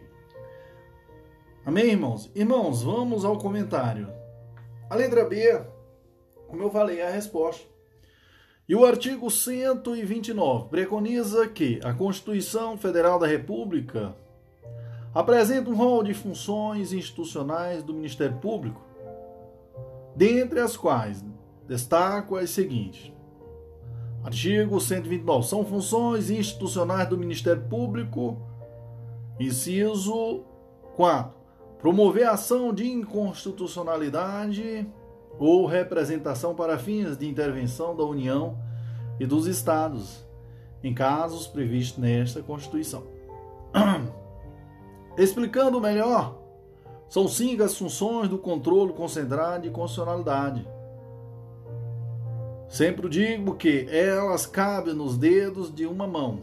ADI, ADO, ADC, ADPF e ADI interventiva. As quatro primeiras ADI, ADO e ADC e ADPF podem ser ajuizadas por novos legitimados que são listados no artigo 103 da Constituição Federal. Presidente da República, mesa do Senado Federal, mesa da Câmara dos Deputados e mesa da Assembleia Legislativa ou da Câmara Legislativa do Distrito Federal. Governador do Estado ou do Distrito Federal, Procurador-Geral da República, Conselho Federal da Ordem dos Advogados do Brasil e partidos políticos com representação no Congresso Nacional. Confederação sindical ou entidade de classe de âmbito nacional. A única ferramenta do controle, do controle concentrado que conta com regra diferenciada é a ADI interventiva. Exatamente o que estamos tratando agora. Segundo a Constituição, ela pode ser proposta apenas pelo Procurador-Geral da República, que fica sendo o único legitimado perante o STF, e pelo Procurador-Geral de Justiça, único legitimado no TJ. A ADI interventiva é cabível se houver violação a um dos princípios constitucionais sensíveis, previsto no artigo 34 inciso inciso 7 da Constituição. Portanto, a letra B é o gabarito da questão. Amém, irmão? Amém, prof. Próxima questão. Próxima questão diz: para que? Segunda questão diz: para que para que possa atuar com verdadeira Independência funcional. A Constituição da República de 1988 dispõe que leis complementares da União e dos Estados estabelecerão a organização, as atribuições e o estado de cada ministério e o estatuto de cada ministério público. Observadas relativamente a seus membros garantias como Vamos lá, senhores, vamos à resposta. Claro, senhor. A resposta à letra E é que diz vitali... Ó, as garantias são vitaliciedade, né, após dois anos de exercício, não podendo perder o, o cargo senão por sentença judicial transitada e julgada. Beleza, irmão? Vamos ao comentário, prof. Vamos. Que como Deus é maravilhoso. Irmãozinhos, a letra E é a resposta, como eu falei para vocês. Mas vamos ao comentário, vamos lá, prof. Então, os membros do Ministério Público apresentam como garantia a vitaliciedade, né? a inamovibilidade e a irredutibilidade de subsídios. Então, a primeira é adquirida após dois anos de efetivo exercício, não podendo, ser, não podendo perder o cargo senão por sentença judicial transitada e julgada, para aqueles que ingressam mediante concurso público na instância, na primeira instância. Logo, vitaliciedade e estabilidade apresentam algumas distinções. Para se olhar para apenas para se olhar para apenas uma delas, o prazo para a aquisição da estabilidade é bem maior, é três anos e não dois anos. Assim, a letra E e o gabarito da questão, o que torna a letra A e B errada. Beleza, senhores? Seguindo, a ina inamovibilidade, inamovibilidade é uma das garantias, salvo por motivo de interesse público, mediante decisão do órgão colegiado competente do Ministério Público, pelo voto da maioria absoluta de seus membros. Segurada ampla defesa. Assim preconiza o artigo 128, parágrafo 5 Assim, senhores, os membros do Ministério Público não podem ser removidos de ofício, salvo se houver motivo de interesse público. A decisão para afastar a inamovibilidade do magistrado será tomada pela maioria absoluta dos membros do próprio órgão. Fique de olho, pois esse quórum era de dois terços, até a ECA número 45 de 2000 e de 2004. Amém, irmão. Amém, professor. Próxima questão diz assim, senhores: de acordo com a Constituição da República Federativa do Brasil de 1988, compete ao Conselho Nacional do Ministério Público o controle da atuação administrativa e financeira do Ministério Público e do cumprimento dos deveres funcionais de seus membros, cabendo-lhe Senhores, a resposta é a letra B que diz: cabendo-lhe apreciar de ofício ou mediante provocação a legalidade dos atos administrativos praticados por membros ou órgão do Ministério Público da União dos Estados, dos Estados, podendo desconstituí-los, revê-los ou fixar prazo para que se, se obtenham as providências necessárias ao, ao exato cumprimento da lei, sem prejuízo da competência dos tribunais de conta. Amém, irmão? Amém, prof.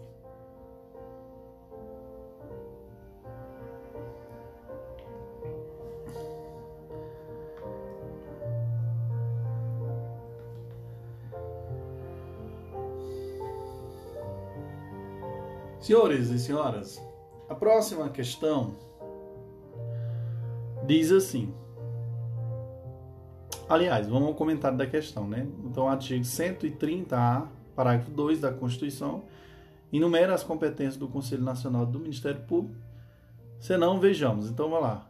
Parágrafo 2 diz: compete ao Conselho Nacional do Ministério Público e controle, o controle da atuação administrativa e financeira do Ministério Público e do cumprimento dos deveres funcionais de seus membros, cabendo-lhe Inciso 1. Zelar pela autonomia funcional e administrativa do Ministério Público, podendo expedir atos regulamentares no âmbito da, da, de sua competência, recomendar providências, né? Inciso 2. Zelar pela observância do artigo 37 e, e apreciar de ofício ou mediante provocação a legalidade dos atos administrativos praticados por membros ou órgão do Ministério Público, da União e dos Estados, podendo desconstituí-los revê-los ou fixar prazo para que se adotem as providências necessárias ao exato cumprimento da lei, sem prejuízo da competência dos tribunais de contas.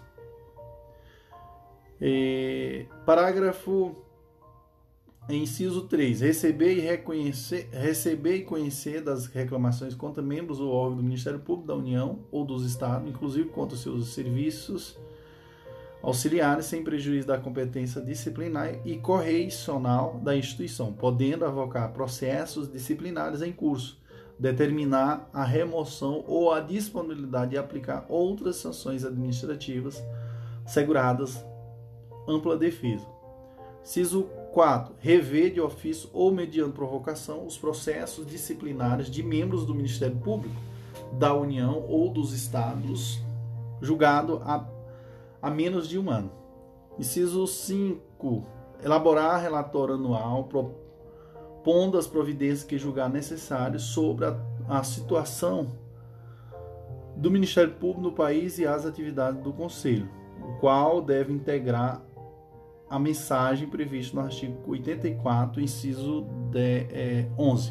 Logo, a letra B é o gabarito da questão, segundo o inciso 2 do artigo acima.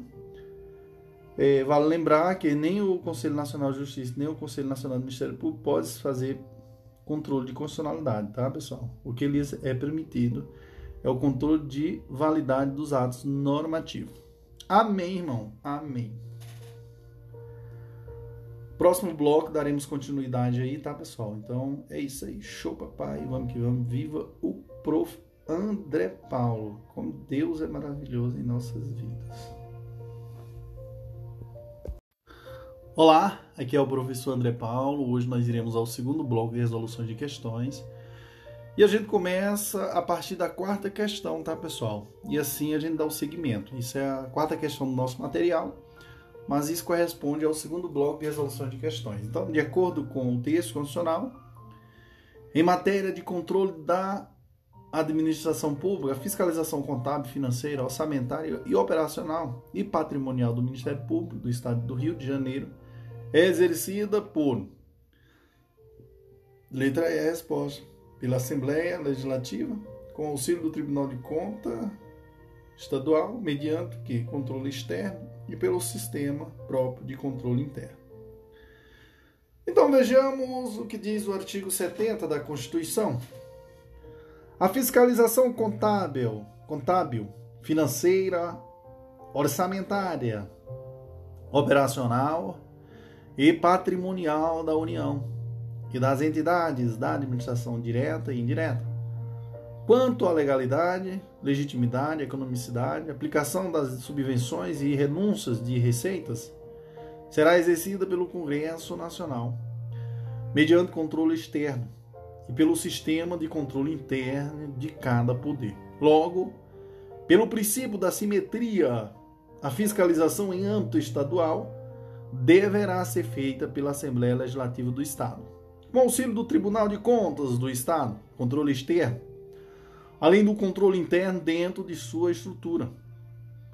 Por isso, a letra E é o gabarito da questão. Embora seja o gabarito da questão, é importante lembrar que o Conselho Nacional do Ministério Público atua como órgão de controle externo, enquanto o CNJ é considerado órgão de controle interno pelo STF.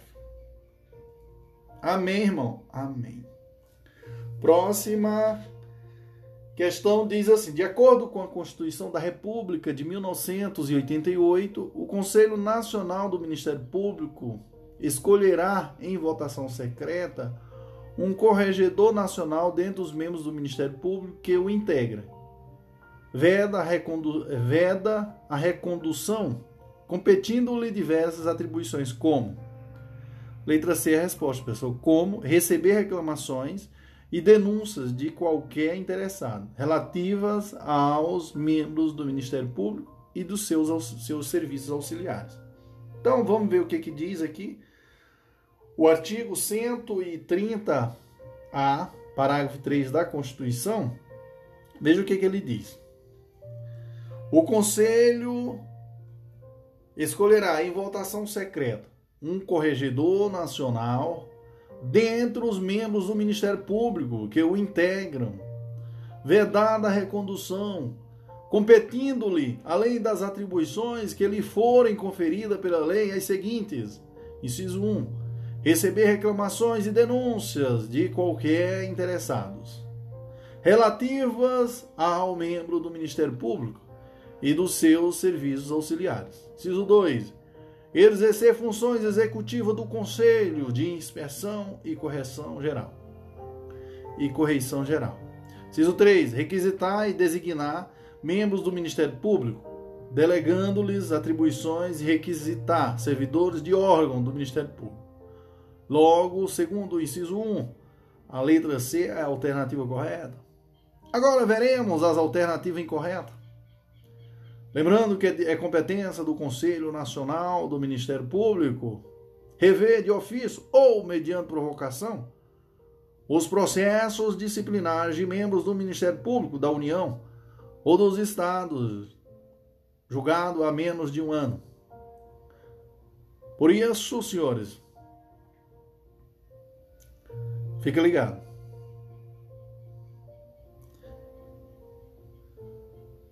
Lembrando que aquele que pode promover as ações de inconstitucionalidade é a Procurador-Geral da República, né? Por isso a letra. No caso de, de, de ADI interventiva, né, pessoal? Estão lembrando? Fica ligado. Próxima questão, vamos partir para a próxima questão. Próxima questão diz assim: para fa é, por falha humana, ocorreu um grande vazamento de desejos aliás, de dejetos químicos no rio Alfa. Daí resultando danos de grandes proporções no respectivo ecossistema, com perdas irreparáveis para a fauna e a flora, além de impossibilitar o consumo da água do, re, do referido rio. O pescador, João, ao tomar conhecimento dos fatos, decidiu representar ao Ministério Público visando a adoção das medidas cabíveis para obrigar os responsáveis a recuperar o ecossistema. À luz do sistema constitucional, o Ministério Público. E aí, senhores?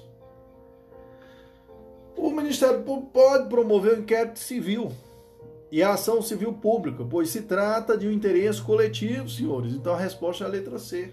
Sem mais delonga, prof. Vamos ao comentário, vamos lá. A letra C diz: o gabarito da questão, segundo o que estabelece o artigo 129, parágrafo 3 da Constituição, inciso 3 da Constituição, diz assim: são funções é, institucionais do Ministério Público. Inciso 3: promover o inquérito civil e a ação civil pública para a proteção do patrimônio público e social, do meio ambiente e de outros interesses difusos e coletivos. Então, fica ligado. É importante lembrar também que a legitimação para ajuizamento da ação civil pública é concorrente, havendo outros titulares, como é o caso da Defensoria Pública. Por outro lado, somente o membro do Ministério Público pode promover o inquérito civil público, não havendo outros legitimados. Amém, irmão? Amém. Além disso, não há uma relação de obrigatoriedade na promoção de um inquérito civil como condição prévia para ajuizamento de uma ação civil pública, tá, pessoal? Próxima questão, vamos lá, prof, o incansável. Bom, vamos lá. A ideia, a sétima questão diz assim, ó. A ideia, ó. Adélia praticou uma infração penal.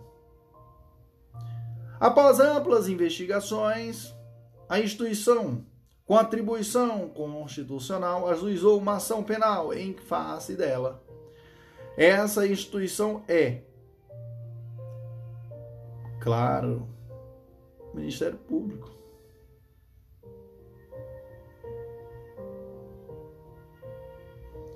Nem só de questões difíceis vive o concurseiro, né, senhores? O examinador aborda uma das funções institucionais do Ministério Público, segundo o artigo 129 da Constituição. Diz que são funções institucionais do Ministério Público promover privativamente a ação civil pública na forma da lei. Portanto, o Ministério Público é o titular da ação penal pública. Logo, ele quem atuará como órgão acusador Show, papai. É isso aí. Próxima questão, prof.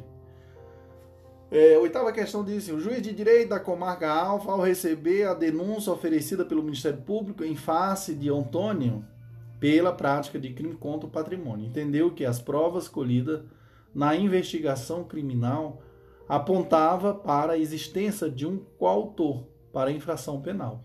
João, sobre o qual a inicial acusatória, o qual a inicial acusatória não fazia qualquer menção. Por, por tal razão, expediu determinação para que o, o promotor de justiça adiantasse a denúncia para, ne, para nela incluir João. Por, por tal razão, expediu determina, é, determinação para que o promotor de justiça adiantasse a denúncia para nela, nela incluir João. Então, senhores, à luz da sistemática constitucional afeta ao Ministério Público, é correto afirmar que a referida determinação não está em harmonia com a ordem constitucional, por força do princípio da independência funcional, né, pessoal? Então, não está. A resposta é a letra D, viu, pessoal? O artigo 127, parágrafo 1, diz que a da Constituição elenca três princípios constitucionais do Ministério Público. Quais são, pessoal? Unidade, indivisibilidade e independência funcional.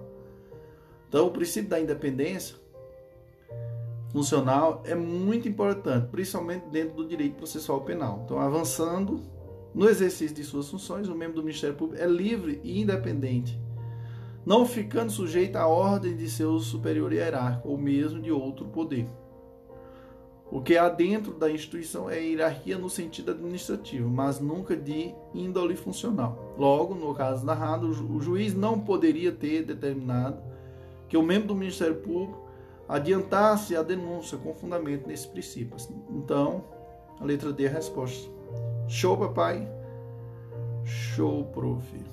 Próxima questão, que diz assim: determinada, determinado estado de, da federação celebrou, celebrou acordo de regime tributário especial com certo, com certo contribuinte, o qual acarretou a exponencial redução do crédito tributário inicialmente devido.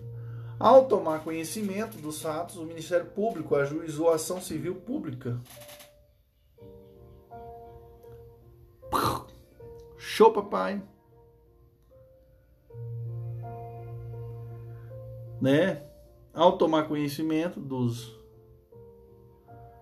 fatos, o Ministério Público ajuizou a ação civil pública para anular o acordo com base no argumento de que seria ilegal. À luz da sistemática, o Ministério Público ele tem legitimidade para a ação visando a defesa do patrimônio público.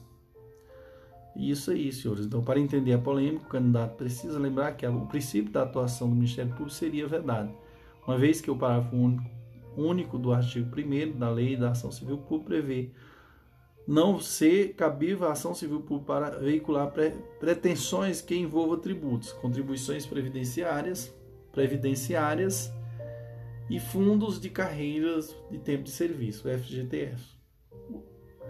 FGTS ou outros fundos de natureza institucional cujos benefícios possam ser individualmente determinados. Porém, a questão aborda exatamente a exceção julgada pelo STF e divulgada informa, e divulgada informativo informativo né e divulgado que é informativo 595 na qual se sentenciou a legitimidade da atuação para a defesa do patrimônio público pessoal veja aqui uma decisão aqui do STF aqui bem importante que eu quero que vocês memorizem tá a jurisprudência aqui o Ministério Público tem legitimidade para a proposição civil pública com o objetivo de anular termo de acordo de regime especial, tá?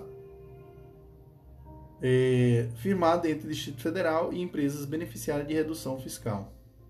Com base nesse entendimento, o tribunal, por maioria, proveu recurso extraordinário interposto contra acórdão do STJ, que afastara essa legitimidade. Então, informativo 510 é, 510 545 e 563. Na espécie, alegava o Ministério Público na ação civil pública sobre, sobre exame que a Secretaria de Fazenda do Distrito Federal, ao deixar de observar os parâmetros fixados no próprio decreto regulamentar, teria editado a portaria 292 de 99, que estabeleceu percentuais de crédito fixo para os produtos que enumera, tanto para as saídas internas quanto para as, para as interestaduais, reduzindo com isso o valor que deveria ser recolhido a título de ICMS.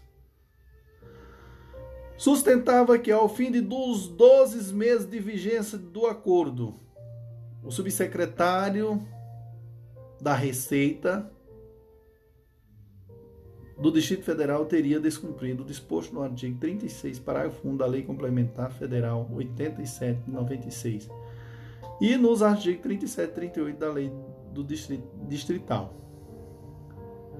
Lei 1254 de 96, ao não proceder à apuração, apuração do imposto devido com base na escrituração regular do contribuinte, computando eventuais diferenças positivas ou negativas. Para o, o efeito de pagamento, afirmava, por fim, que a, a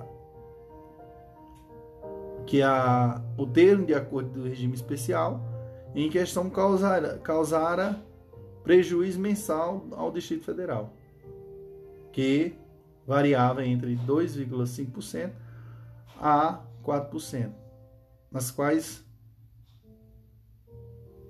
nas saídas interestaduais e entre 1 a 4% nas saídas internas de, do ICMS devido. Amém, irmão? Amém, prof. Glória a Deus. No próximo bloco darei continuidade. Show, papai. Olá, amigos. Olá, amigas. Aqui é o Prof. André Paulo.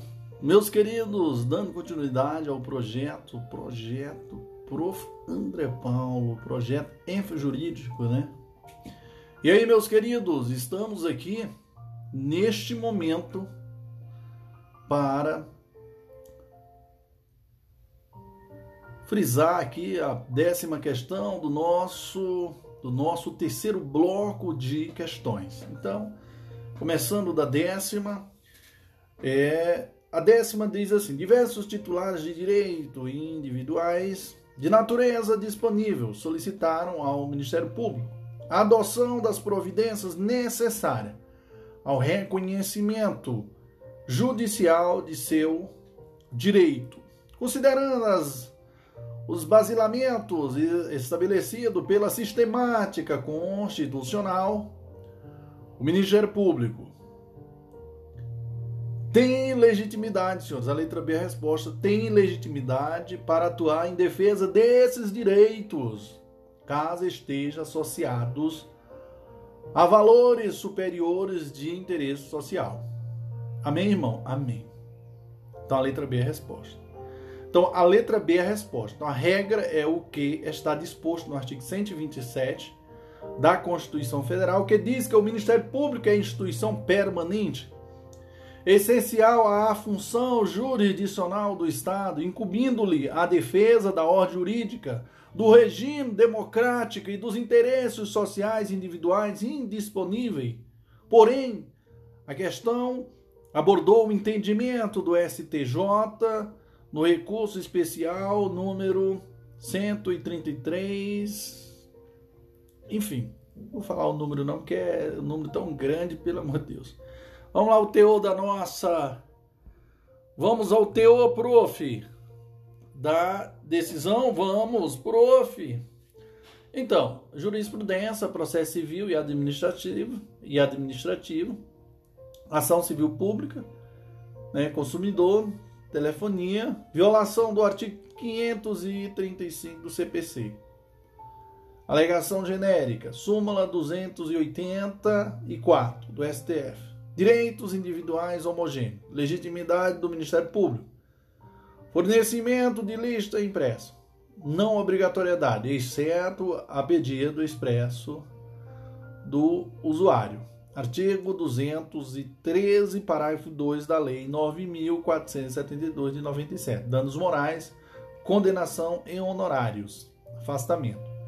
Primeiro, a genérica alegação da ofensa ao artigo 535 do CPC, sem a demonstração exata dos pontos pelos quais o acordo se fez omisso, contraditório ou obscuro, atrai a óbice da súmula 284 do STF.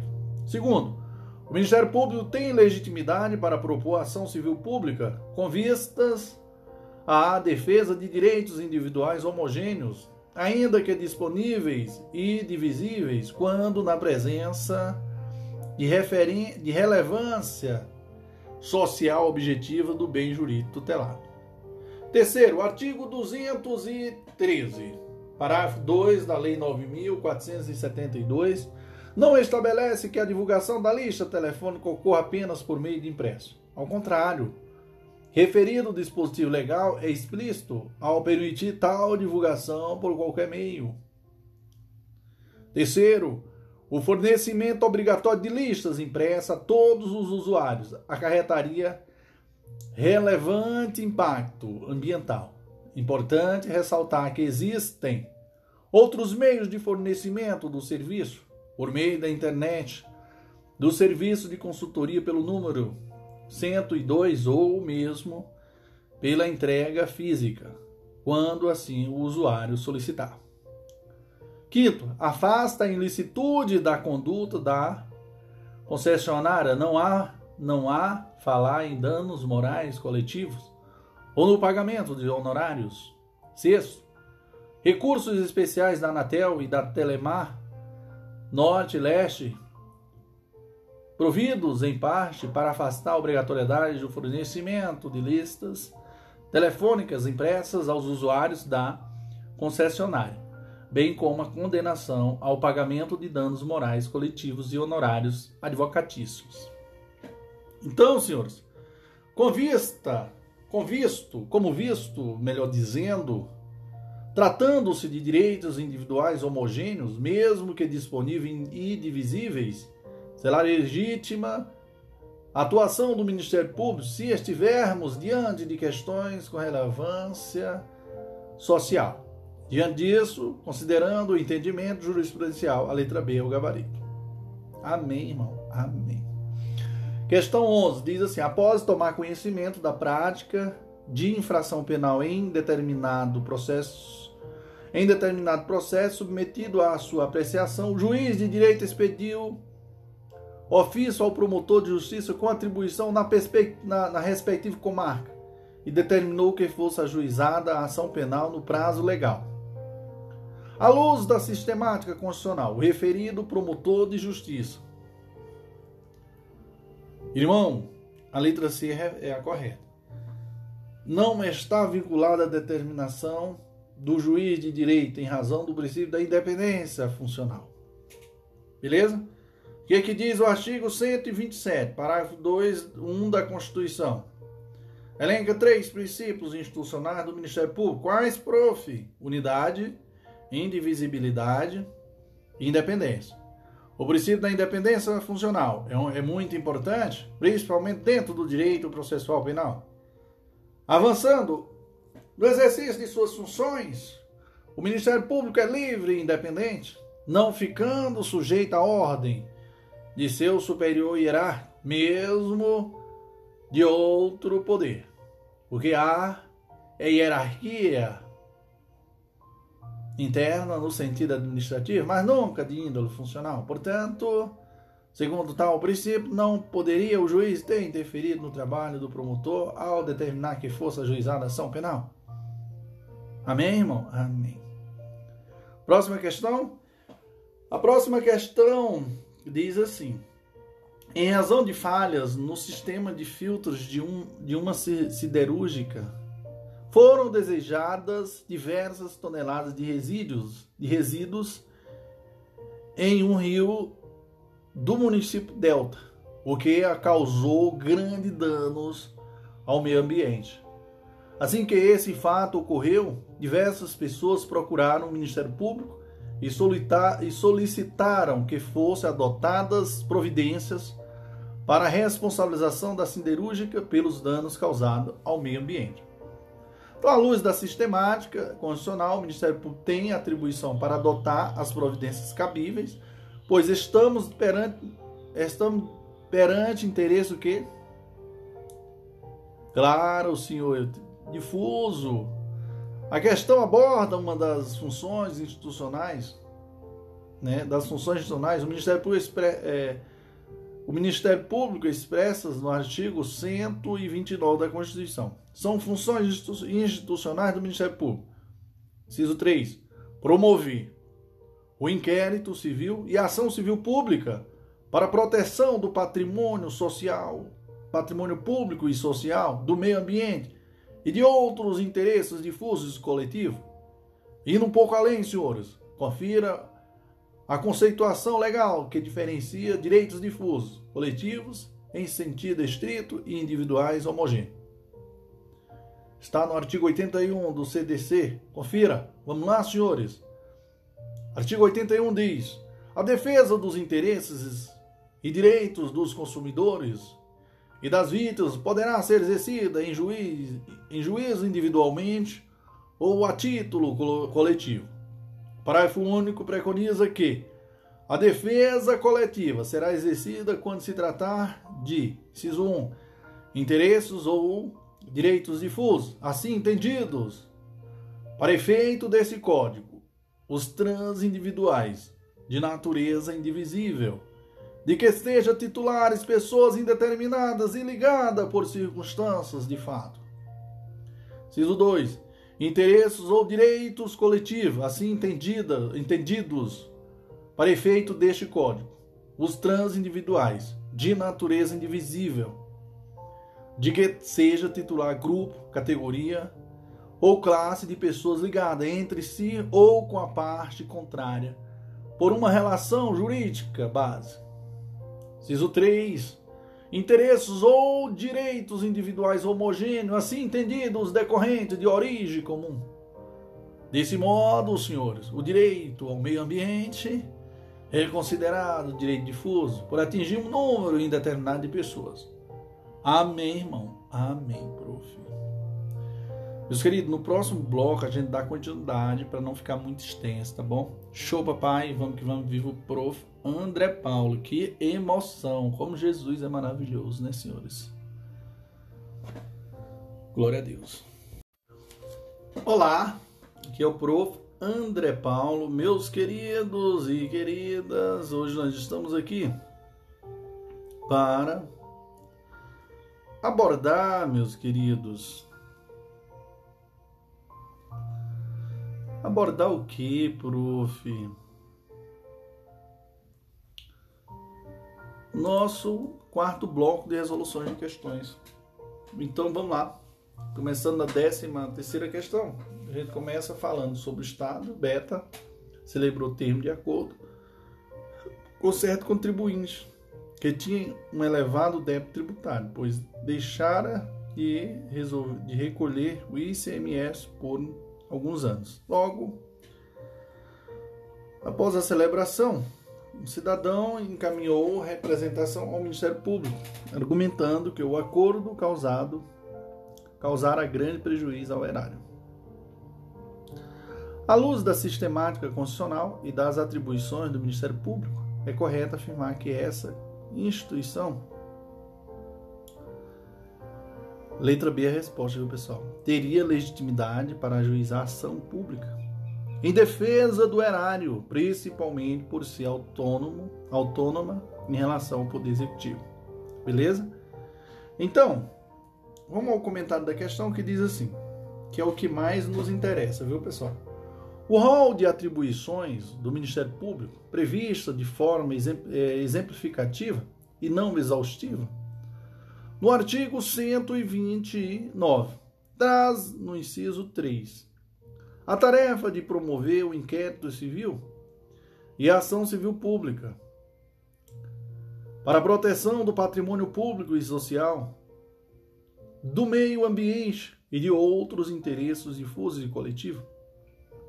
Então, meus queridos, na ação civil pública, além do Ministério Público, há outros legitimados.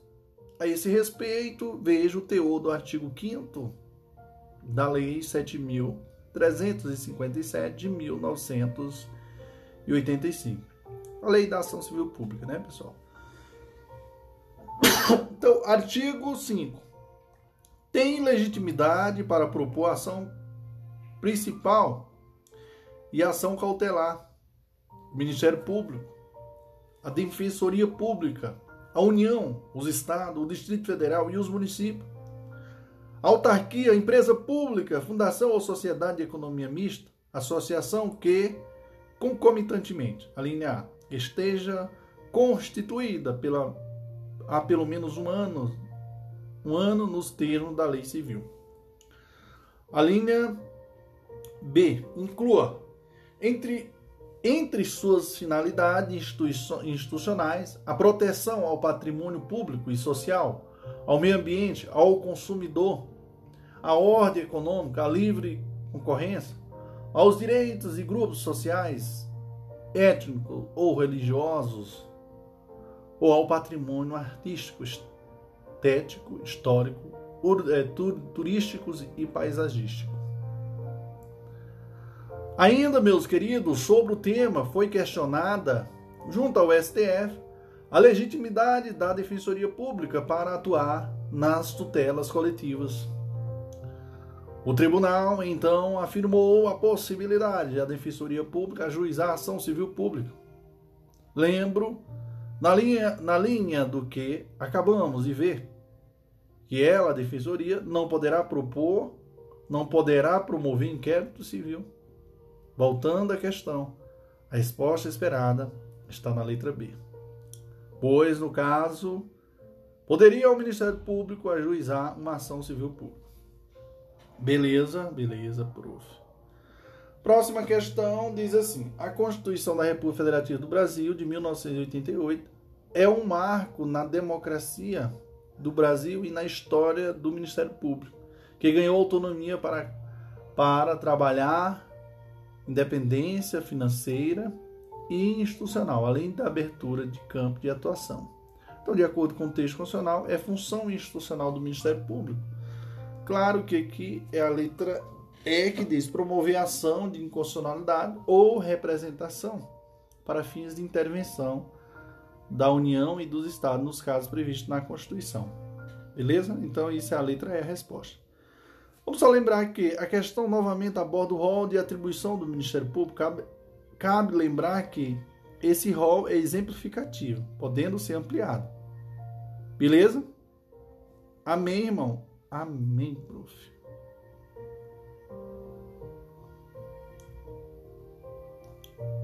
O inciso 3 do artigo 129 da Constituição fala em promoção do inquérito civil e a ação civil pública para a proteção do patrimônio público e social, do meio ambiente, de outros interesses difusos e coletivos, cabendo ainda lembrar que, pelo artigo 127 da Constituição, a atuação do Ministério Público se volta para proteger direitos individuais indisponíveis. Beleza? Lembrando que são cinco as ações de controle concentrado de constitucionalidade. Sempre digo que elas cabem nos dedos de uma mão. ADI, ADO, ADC, ADPF e ADI interventivo. As quatro primeiras, ADI, ADO, ADC e ADPF, pode ser ajuizada por novos legitimados, que são listados no artigo 103 da Constituição Federal. Quais são, prof? Primeiro, presidente da República. Segundo, mesa do Senado Federal. Terceiro, mesa da Câmara dos Deputados. Quarto, mesa da Assembleia Legislativa ou Câmara Legislativa do Distrito Federal. Quinto, governador do Estado ou do Distrito Federal. Sexto, Procurador-Geral da República, PGR. Sétimo, Conselho Federal da Ordem dos Advogados do Brasil.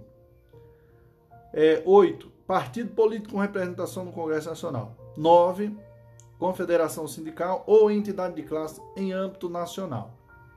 Beleza, irmãos? Beleza, prof. A única ferramenta de controle concentrado que conta com regra diferenciada Não esqueça, senhores, é a ADI interventiva. Exatamente o que estamos tratando agora. Segundo a Constituição, ela só pode ser proposta pela PGR, que fica sendo o único legitimado.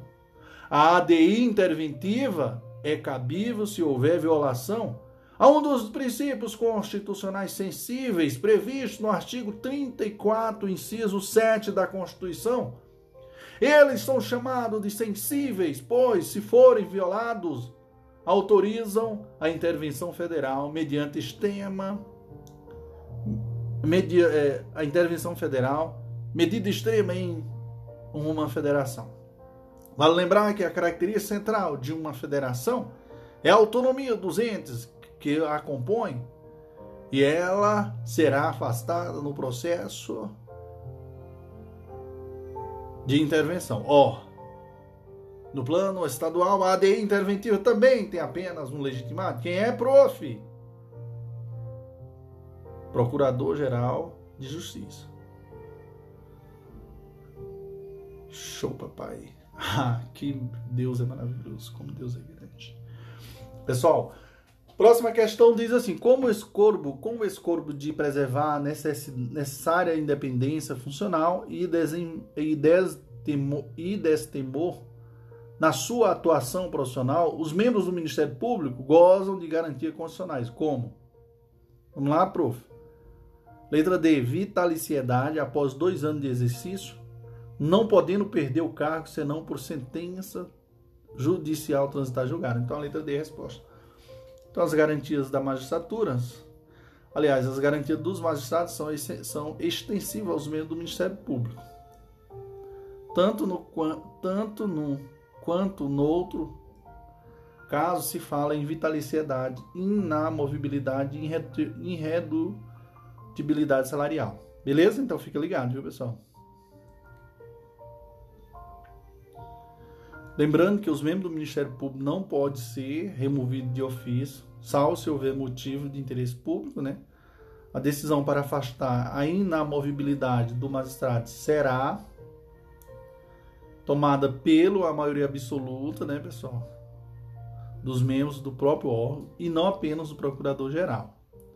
A letra D é a resposta da questão que fica correta, né? É, a resposta, pois a vitaliciedade é adquirida após dois anos de efetivo exercício para aqueles que ingressam mediante é, concurso público na primeira instância. Lembro ainda que os conceitos de vitaliciedade e de titularidade não se confundem. Desse modo, pode um procurador titular não ser vitalício, assim como pode um, um promotor já vitalício ainda ser substituto. Por outro lado, a vitaliciedade e estabilidade apresentam algumas distinções. Para se olhar para apenas uma delas, o prazo para a aquisição da estabilidade é bem maior, três anos, e não dois anos. Fique atento, pois os detentores de vitaliciedade são magistrados, membros do Ministério Público e dos tribunais de contas. Mantém mantém também as prerrogativas do cargo após a aposentadoria, é, após a aposentadoria, mas uma delas, talvez a mais importante para as provas, não é mantida, o foro especial. Então fique atento, porque o STF entende que com a aposentadoria acaba o foro por prerrogativa de função. Exemplificando, um procurador-geral da República que estivesse respondendo à ação penal perante o STF Caso se aposente, o processo passará a tramitar na primeira instância. Beleza, irmãos? Beleza, prof. No próximo bloco iremos responder mais questões. Que emoção, né, prof? Sim, glória a Deus. Olá, aqui é o professor André Paulo. Hoje nós iremos ao nosso quinto bloco de resoluções de questões. E aqui, meus senhores, nós iremos começar da questão décima, da décima sexta. Eu começo falando sobre o Conselho Nacional do Ministério Público, tá? Então, o Conselho Nacional do Ministério Público foi criado em 30 de dezembro de 2004 pela emenda constitucional número 45 e tem como objetivo imprimir uma visão nacional ao Ministério Público, orientando e fiscalizando todos os ramos do Ministério Público brasileiro, de acordo com a Constituição da República Federativa de 1988, o Conselho Nacional do Ministério Público. Aprecia a legalidade dos atos administrativos praticados por membros, o órgão do Ministério Público da União e dos Estados podendo constituí-los, revê-los ou fixar prazos para que se adotem as prerrogativas necessárias ao exato cumprimento da lei. Então a letra C é a resposta. Então o Conselho Nacional do Ministério Público também foi criado pela ECA número 45 de 2004, também conhecida como Reforma do Judiciário. Ele é competente para, para fazer o controle da atuação administrativa e financeira do Ministério Público e do cumprimento dos deveres funcionais de seus membros. Em sua composição, conta com 14 membros, dentre oito deles da própria carreira, enquanto outros seis vêm de fora da estrutura. Da estrutura da instituição. Só aí você já excluiu a letra A. Também né, senhores, a letra B, e assim por diante. Nós não vamos adentrar em detalhe detalhe de cada alternativa. Iremos diretamente ao comentário, né, senhores? Então, eu queria só frisar a todos vocês que o Conselho, o Conselho Nacional do Ministério Público não tem qualquer relação com o presidente da República. O que torna é uma análise bem complexa, tá? Vamos só analisar o que, que diz a atribuição do artigo 130A da Constituição? Veja, inciso 2. Zelar pela observância do artigo 37 e apreciar de ofício ou mediante provocação a legalidade dos atos administrativos praticados por membros ou órgãos do Ministério Público da União e dos Estados, podendo constituí-lo, revê-lo ou fixar prazo para que se adote as providências necessárias ao exato cumprimento da lei, sem prejuízo da competência dos tribunais de conta.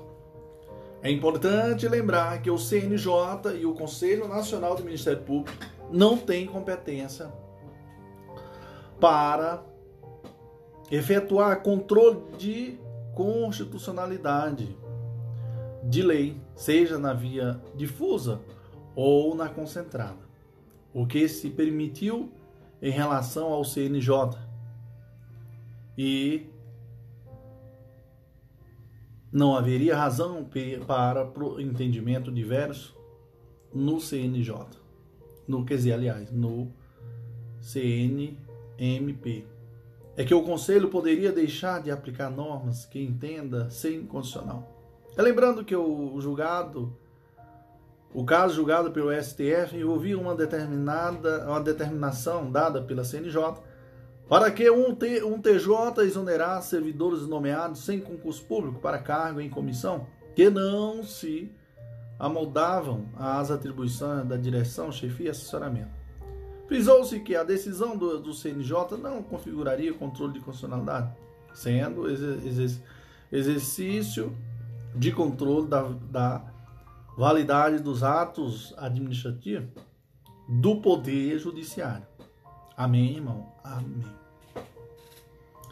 Próxima questão diz assim: o político de grande prestígio em certo município do estado não concordava com a forma de atuação do promotor de justiça da comarca, já que ela é, resultara no ajuizamento de diversas ações que estava comprometendo a sua imagem. Caso foi levado ao conhecimento do Procurador-Geral de Justiça, que recebeu do CN, do CWW, a solicitação de que o Procurador de Justiça, titular há vários anos na Comar, fosse dela removido compulsoriamente.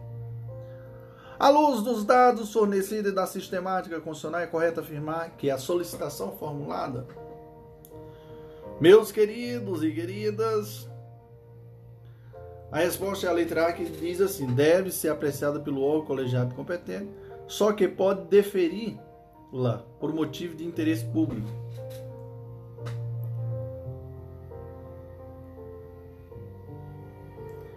A ideia central da garantia da inamovibilidade é exatamente evitar interesses políticos. Em outras palavras, garante-se ao membro do Ministério Público que ele pode atuar mesmo que isso incomode os poderosos da região. No comando da questão, o político de grande prestígio estava incomodado porque seus interesses estavam sendo contrariados. Isso, por si só, não permite a remoção do promotor de justiça. Seria necessário comprovar a existência de interesse público.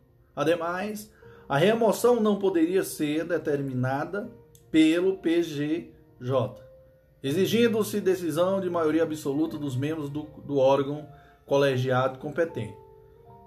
Assegura, assegurada ampla defesa. Amém, irmãos? Amém, professor André Paulo. Meus queridos, no próximo bloco iremos responder mais questões. Show, papai, vamos que vamos, viu? Prof. André Paulo. Glória a Deus. Olá, aqui é o professor André Paulo. Hoje, nós, hoje eu estou aqui, senhores e senhoras, para dar continuidade ao nosso sexto bloco de resoluções de questões. E aqui, meus queridos, começaremos da questão da questão 18. E aqui a questão, ela diz o seguinte, que o poder, o chefe do poder executivo, encaminhou um projeto de lei ao poder legislativo, concedendo reajuste de vencimento a todos os servidores vinculados à administração pública direta e indireta. Omitiu, no entanto, os, os servidores do Ministério Público. Insatisfeito, os servidores formaram uma comissão e convenceram diversos parlamentares a apresentar uma emenda ao projeto, de modo que o aumento a ser, a, a ser concedido viesse a contemplá-los. Esse projeto foi aprovado, sancionado e promulgado, tornando-se lei. À luz da Constituição da República Federativa do Brasil, é correto afirmar que a lei assim aprovada é inconstitucional, porque somente o Ministério Público poderia ter proposta, só, porque somente o Ministério Público poderia ter, ter proposto, melhor dizendo, ao Poder Legislativo reajuste dos vencimentos dos seus servidores. Então a letra B é a resposta dos senhores. Atenção para a palavra autonomia, viu, senhores? Porque ela é importantíssima para as provas e vem ganhando muito espaço nas questões dos últimos anos, sem escolher banco examinador. Então, é o seguinte: o Ministério Público e a Defensoria Pública goza de autonomia administrativa, funcional e orçamentária financeira, podendo de, é, deflagrarem o processo legislativo em matéria de seu interesse. Em outras palavras, quem pede reajuste de vencimento aos membros do Ministério Público é o próprio poder, é o próprio Ministério Público. Não podendo tal tarefa ser feita pelo Poder Legislativo, como antecedeu no caso narrado na questão, Logo, por melhor que pareça o reajuste, a lei será inconstitucional por vício de iniciativa e, em consequência, a resposta esperada está na letra B. Amém, irmãos? Amém, prof. Próxima questão diz: a décima nona questão preconiza que o Ministério Público de determinado Estado da Federação, com base no artigo 129, parágrafo 3 inciso 3, melhor dizendo, da Constituição da República Federativa do Brasil, instaurou o procedimento investigatório para apurar informações de que determinada indústria estava despejando poluentes sem qualquer tratamento em um rio que, além de abrigar variada fauna, era utilizado por inúmeras pessoas como fonte exclusiva de água potável. No exemplo narrado, a investigação busca proteger uma, uma modalidade de interesse, o que, senhores? Senhores, difuso, né? Letra B a resposta. Então, o próprio Código de Defesa do Consumidor é uma das formas que formam o chamado microsistema processual coletivo. Então, cuidou de diferenciar direitos difusos, coletivos e em sentido estrito individuais homogêneos. Então, esse, a esse respeito, veja-se o artigo 81 do Código de Defesa do Consumidor. Então, o que, que diz o artigo 81?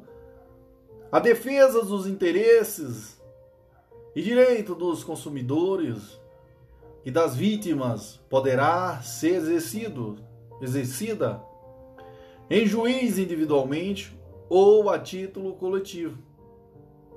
Parágrafo único diz: a defesa coletiva será exercida quando se tratar de, inciso 1, interesses ou direitos difusos, assim entendidos, para efeito deste Código, os transindividuais de natureza indivisível, de que seja titulares pessoas indeterminadas e ligada por circunstâncias de fato. Então vamos lá, o que, que são os direitos difusos para efeito do código? São os transindividuais, de natureza indivisível, de que seja titulares pessoas indeterminadas e ligadas por circunstâncias de fato. Próximo.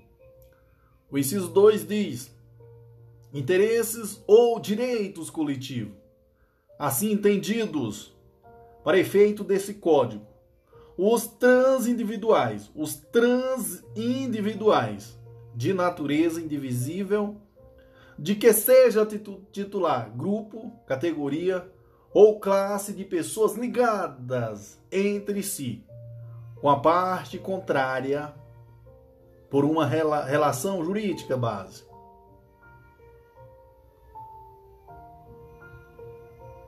Entenderam, irmãos? Vamos repetir de novo: direitos coletivos, para efeito desse código, são os transindividuais de natureza indivisível, de que seja titular grupo ou grupo, categorias ou classe de pessoas ligadas entre si ou com a parte contrária, ou com a parte contrária por uma relação jurídica base. Terceiro, interesses ou direitos individuais homogêneos, assim entendidos decorrentes de origem comum. Então, os interesses ou direitos individuais homogêneos são assim entendidos os decorrentes de origem comum. Amém, irmão? Amém, prof. Que concentração, prof. Então, senhores, fica ligado, tá? Voltando pela narrativa constante no comando da questão, estarão direito o quê? Difuso, como eu falei para vocês. Show, papai. Glória a Deus. Como Deus é maravilhoso. Meus senhores, o, é, próxima questão diz assim, ó. A questão 20 diz assim: Arnaldo, cidadão brasileiro, narrou ao órgão narrou ao órgão com atribuição do Ministério Público três situações fáticas listadas a seguir, cujos efeitos se projetavam sobre ele e solicitou a adoção das providências necessárias à sua superação. Fato 1. Um, o único vizinho de Arnaldo, uma vez por semana, escutava por 30 minutos músicas com som elevado, que superava em muitos limites, os limites tidos como toleráveis. 2. Uma indústria existente na cidade de Arnaldo despejou resíduo tóxico no único rio da região, causando grande mortalidade, é, mortandade de peixes e impedindo o uso da água pela população.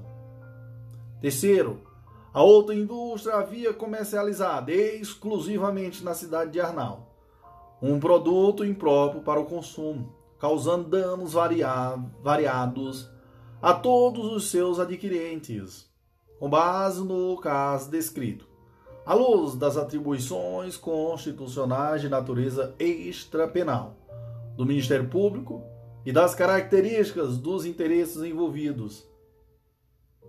Assinala a alternativa correta. Então, o primeiro aí, vamos lembrar, pessoal? O primeiro, nós vamos ter o que, pessoal? No primeiro, fica claro.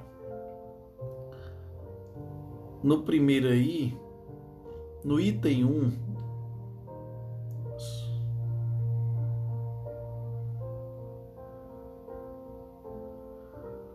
O, item 1 não tem nada a ver com. 1 fala assim em um único vizinho escutando som. Trata-se de direito individual disponível, o que afasta a atuação do que? Do Ministério Público. Então o item 1 é, não tem nada a ver. Beleza? Agora, levando em consideração o item 2, questão dos rios, na verdade o 2 e o 3 poderia ser investigado pelo Ministério Público. Não é verdade? Sim. É, pois tem, respectivamente, natureza de interesse difuso, o segundo direito difuso e o interesse de direito que coletivo. Então, pessoal, o terceiro direito coletivo. Então, a resposta é a letra B. Tá bom? Então, fique ligado. Já falei para vocês, são questões, pessoal. Comentário da questão aí é, é, é é o que eu falei anteriormente na, na, na, na, na questão anterior. Eu fiz um comentário, então aquele comentário serve para essa questão. Lembrando que no item 2 gerou extensão, gerou um extenso dano ambiental, né, ferindo que é direito difuso, que autorizou que a atuação do Ministério Público. De, modo, é, de igual modo, é possível também a atuação do Ministério Público no fato 3, que traz exemplo de violação de direitos coletivos em sentido estrito. Então, são questões, pessoal, batidas que vocês têm que memorizar. Amém, irmãos? Irmãozinhos, vamos à, última questão desse bloco. Eita, prof, não termina, né, prof? Não, eu não tô nem com preguiça. E você também não. Deixa de preguiça. Tira esse demônio do seu corpo, em nome do Senhor Jesus. Preguiça não nos faz bem. Art... Vamos lá, a próxima questão diz assim: a questão 21 diz assim. Ade Adeilton, Adenilton. Estudantes de direito travar uh, intenso. Ó, tudo junto aqui, né, pessoal? Eita, eu ia errar, ia falar o nome errado, né? Travaram um intenso debate, né? Porque tá tudo junto aqui. A respeito da a respeito das atribuições constitucionais do Ministério Público. Apesar de amplos defensores, a importância de amplos ambos defenderem, é melhor, apesar de ambos defenderem a importância da instituição e a amplitude de suas atribuições, não chegaram a um consenso a respeito das situações concretas, é, situações concretas em que a atuação seria possível. Adenilton sustentava que o Ministério Público, como guardião da ordem jurídica, poderia defender os interesses dos necessitados, ajuizando ações judiciais em nome daqueles que não pudessem pagar advogado. Então, Ismênio, por sua vez, entendia que o mesmo que o Ministério Público poderia defender interesses individuais, desde que fossem indisponíveis. À luz da sistemática constitucional é correto afirmar. Pessoal, a resposta aqui é a letra D que diz: ó, somente Ismênio está correto, pois o Ministério Público apenas pode defender interesses individuais de natureza indisponível. Vocês entenderam? Então vamos ver o que, que diz o comentário da questão. Então, a Constituição, em seu artigo 127, conceitua o Ministério Público dizendo que ele é uma instituição permanente essencial à função jurisdicional do Estado, incumbindo-lhe a defesa da ordem jurídica, do regime democrático e dos interesses sociais e individuais indisponíveis. A partir daí, vê-se que a afirmação de Ismênio está correta. O que já exclui a alternativa B e C. Por outro lado, o artigo 134 da Constituição prevê que a Defensoria Pública é uma instituição permanente e essencial à função jurisdicional do Estado, incumbindo-lhe, como expressão, instrumento do regime democrático, fundamentalmente a orientação jurídica, promoção dos direitos humanos e a defesa, em todos os graus, judicial e extrajudicial, dos direitos individuais e coletivos, de forma integral e gratuita aos necessitados. Logo, extrai-se que a defesa dos necessitados é missão atribuída à Defensoria Pública. Daí que a resposta esperada está na letra D. Beleza? Beleza, prof. No próximo bloco iremos dar continuidade. O prof não para, pessoal. Amém, irmãos. Show, papai. Vamos que vamos. Olá, aqui é o professor André Paulo. Hoje nós iremos ao sétimo bloco de resoluções de questões. E começaremos falando da Defensoria Pública, viu, pessoal? Então a questão está relacionada a isso, a essa temática. Então vamos lá. A primeira questão desse bloco diz assim: Clara, pessoa economicamente hipossuficiente, perguntou a um parente com formação jurídica se poderia procurar a Defensoria Pública para obter orientações sobre como deveria proceder para vender a casa em que morava. O referido parente informou corretamente que a Defensoria Pública. Vamos lá, a resposta, prof. Sem perder tempo, vamos lá.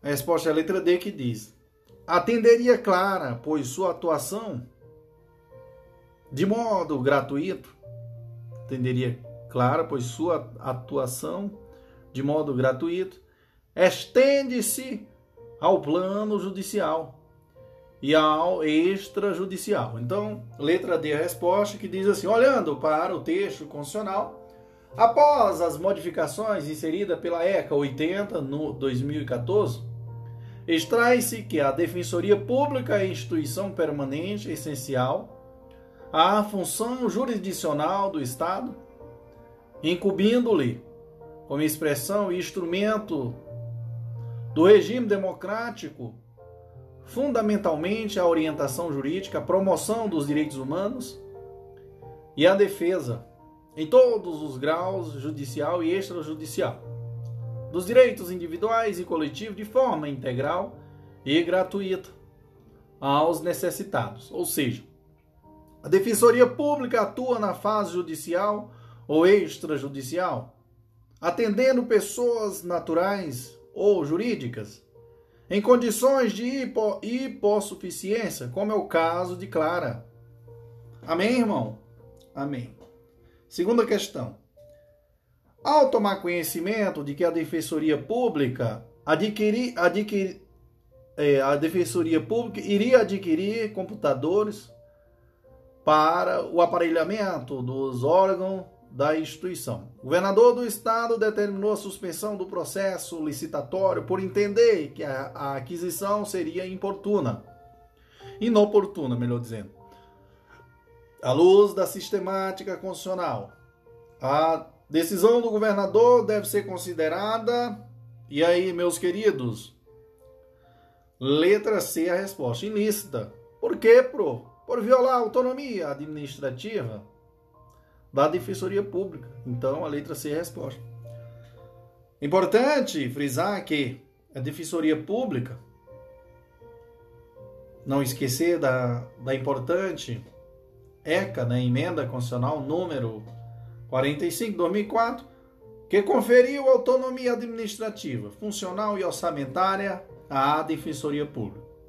Dessa maneira, dispõe o artigo 134 da Constituição Federal. O que, prof?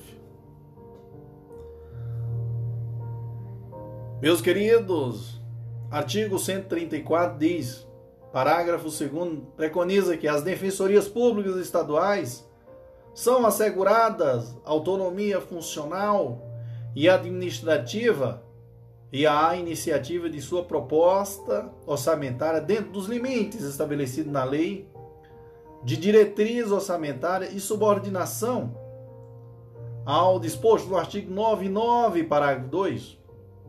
Outra coisa, a Defensoria Pública da União e a Defensoria Pública do Distrito Federal só passarão a contar com autonomia com a ECA 74, ou seja, nove anos depois. Portanto, tal decisão de adquirir computador se trata de uma decisão administrativa da Defensoria, não podendo o governador interferir.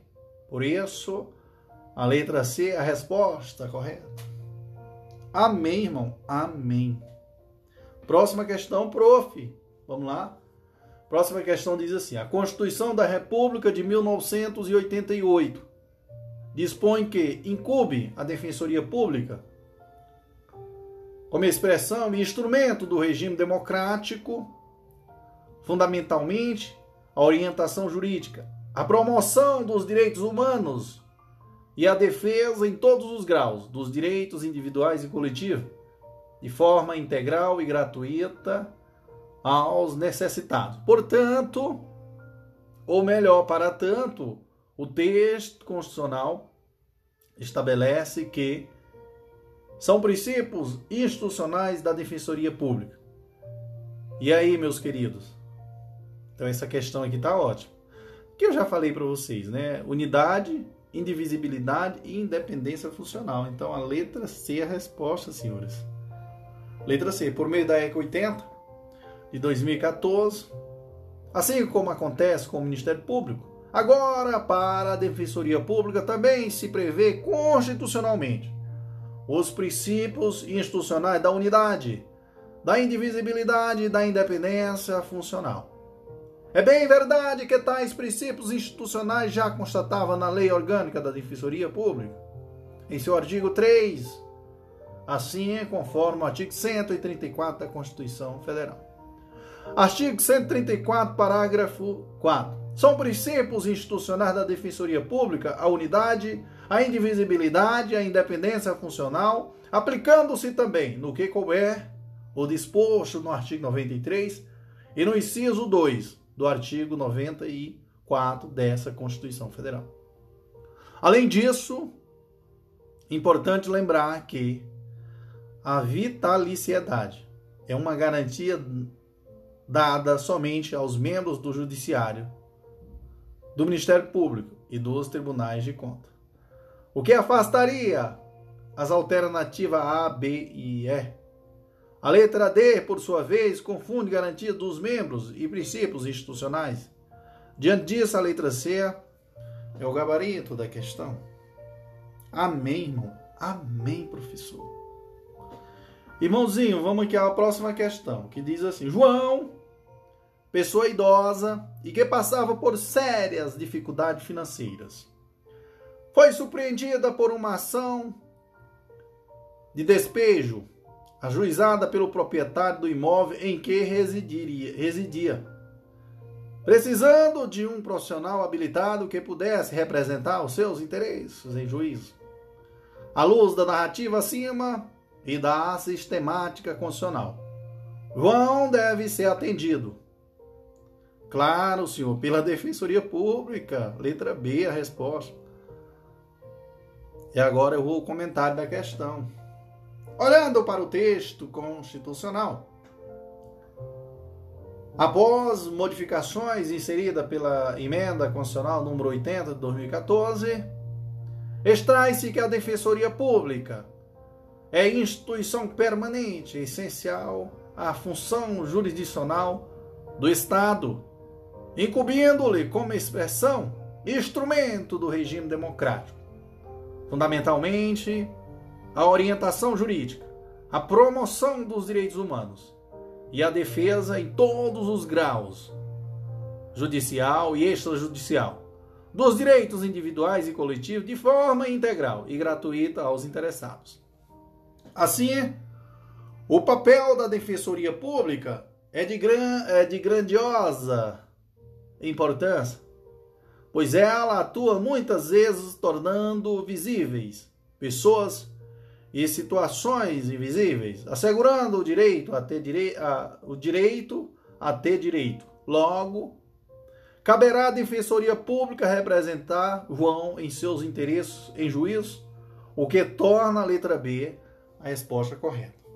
Amém, irmão? Amém, professor. André Paulo. Próxima questão para encerrar esse bloco.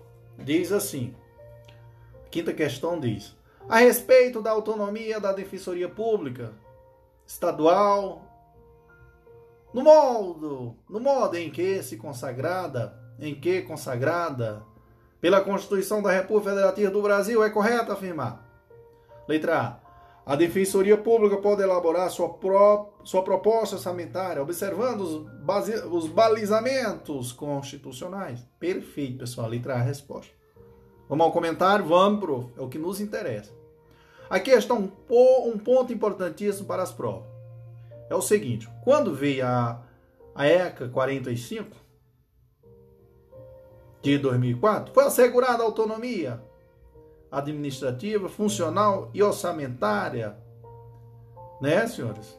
Às defensorias públicas estaduais. Somente com a ECA 74 de 2003, né, pessoal? 2003, 2014, né? É que a Defensoria Pública da União e a Defensoria Pública do Distrito Federal ganharam a mesma autonomia. Mas aí surgiu um problema, senhores. O que, prof? Os membros da AGU reclamaram pois a Defensoria Pública ganhou autonomia e eles não? E eles não. Como o governador resolveu, prof? Ao invés de entender, ao invés de estender a autonomia aos membros da Advocacia Pública Federal, obrigou, brigou, foi para retirar a autonomia da Defensoria Pública da União. Qual argumento, prof? Vício de iniciativa na PEC, que resultou na promulgação da ECA 74 de 2013. Opa! Peraí, senhores.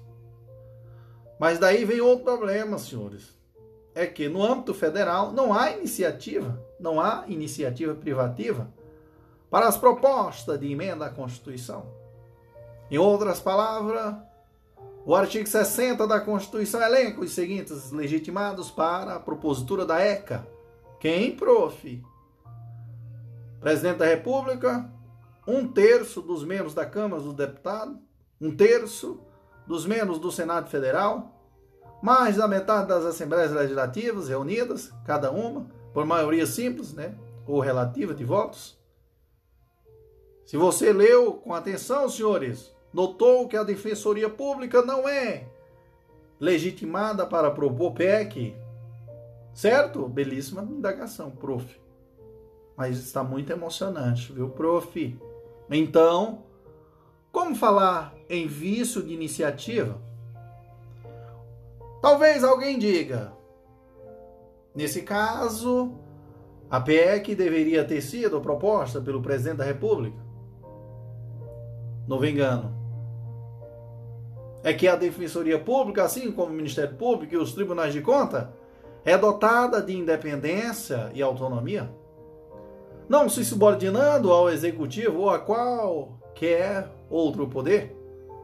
Nessa linha, o STF entendeu que a autonomia da Defensoria Pública é um preceito fundamental de nossa Constituição.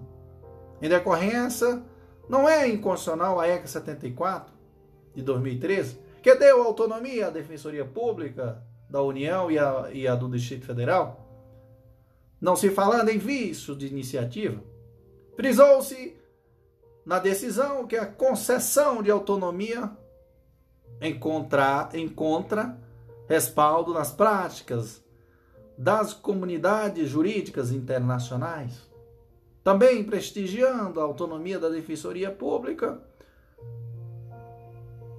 foi que se deu provimento a uma ADPF ajuizada contra ato do governador. Olha a situação. Ao receber o orçamento vindo da, da Defensoria Pública do Estado, o governador fez alguns cortes. O problema é que o chefe do executivo só está autorizado a fazer corte do orçamento no orçamento do judiciário, do Ministério Público ou da Defensoria Pública, se ele for encaminhado fora dos limites da lei orgânica, não, da lei de diretriz orçamentária, o que não tinha acontecido. Não satisfeito, o governador errou novamente ao colocar a Defensoria Pública dentro da estrutura da Secretaria de Estado de Justiça, que está em posição de subordinação ao Executivo. Resultado disso, prof. Vamos lá? Pessoal, a autonomia da Defensoria Pública foi duplamente violada, o que gerou o acolhimento dos argumentos apresentados na ADPF. Outro caso recorrentemente lembrado nas provas de concurso sobre violação da autonomia foi o que declarou a inconstitucionalidade da norma que impõe à Defensoria Pública Estadual a assinatura de convênio exclusivo com a, com a OAB. Beleza? Cuidado com um ponto. O fato de a Defensoria Pública Estadual possuir autonomia administrativa não afasta a necessidade de a legislação estadual observar as normas gerais veiculadas na Lei Orgânica Nacional. Dentro desse contexto, o STF declarou inconstitucionalidade de norma paraibana que fixava critérios diferentes dos constantes na Lei Complementar número 80 de 1990 para investidura nos cargos de defensor público geral, seu substituto e também o corregedor geral. Beleza? Mas uma coisa eu lhe digo, outra coisa, mais uma coisinha. O papel central da defensoria é fazer a defesa dos necessitados. Em razão disso, não pode a norma estadual atribuir à defensoria a missão de fazer a defesa de servidores públicos processados civil ou criminalmente mesmo por atos ocorridos praticados no exercício de suas funções? É bem verdade que nada impediria a atuação do, da defensoria em favor de, de algum servidor público que se encaixe dentro do critério de, hipossuficiência. Mas aí a atuação seria pela necessidade e não pelo serviço público. Amém, irmão? Amém. Voltando à questão, errada a letra C, né, professores? Porque a, a criação de cargos e de, e de, órgãos deve ser feita por meio de lei. Errado também a letra D, por quê? Pois as funções administrativas devem ser desempenhadas de acordo com a Constituição e a legislação de regência. Logo, a resposta está na letra A, o qual o prof falou para vocês. Amém, irmão? Amém. No próximo falaremos né, do, do próximo bloco aí, viu, senhores? Falaremos de mais questões. Show, papai. Glória a Deus. Olá, aqui é o professor André Paulo. Irmãos irmã, iremos ao oitavo bloco né, de resoluções de questões. E confesso a todos vocês que estou muito feliz porque, Ave Maria, que empolgação é essa? Só pode ser Jesus na causa, senhores. Meus senhores e senhoras, veja só aqui. A terceira questão do nosso nosso bloco, né? Ah, as questões não estão em ordem tal, blá blá blá. Pessoal, o importante é o conteúdo, tá? É porque assim, são muitas questões que eu estou pegando tal, enfim. Vamos lá. Seguindo o material. Então, a terceira questão aqui desse da Defensoria Pública, vamos lá. Diz assim: determinada lei estadual editada no corrente ano com o objetivo de aumentar a eficiência na representação judicial da administração pública. Dispôs que a execução que as execuções fiscais passarem, passariam a ser promovidas pela Procuradoria da Fazenda Estadual, estrutura orgânica criada pela referida lei vinculada à Secretaria de Estado da Fazenda e, to e totalmente autônoma em relação à Procuradoria-Geral do Estado, a quem caberia a representação dos demais interesses estatais. Então, à luz desse quadro, é correto afirmar que a lei estadual é. Pessoal, letra E é resposta inconstitucional, pois o Estado não pode criar procuradorias autônomas e desvinculadas da Procuradoria Geral do Estado. Então, letra E é resposta. Vamos ao comentário? Vamos. É, Indaga-se sobre a existência ou não né, de autonomia em relação à advocacia pública, né? Então, apenas o Judiciário, o Ministério Público, os Tribunais de Contas e Defensoria Pública gozam de autonomia estendida advocacia pública. Né? Logo, a medida é inconstitucional. Exclui-se as outras letras né, que falam sobre isso. Avançando aqui, senhores, para a resposta, esperada está a letra E. Né? Portanto, deve ser observado o princípio da simetria realizando-se a representação de interesses estatais por meio de órgão vinculado à Procuradoria do Estado. Beleza? Tal qual ocorre pela PGR. PGRF, que é o órgão integrante da AGU.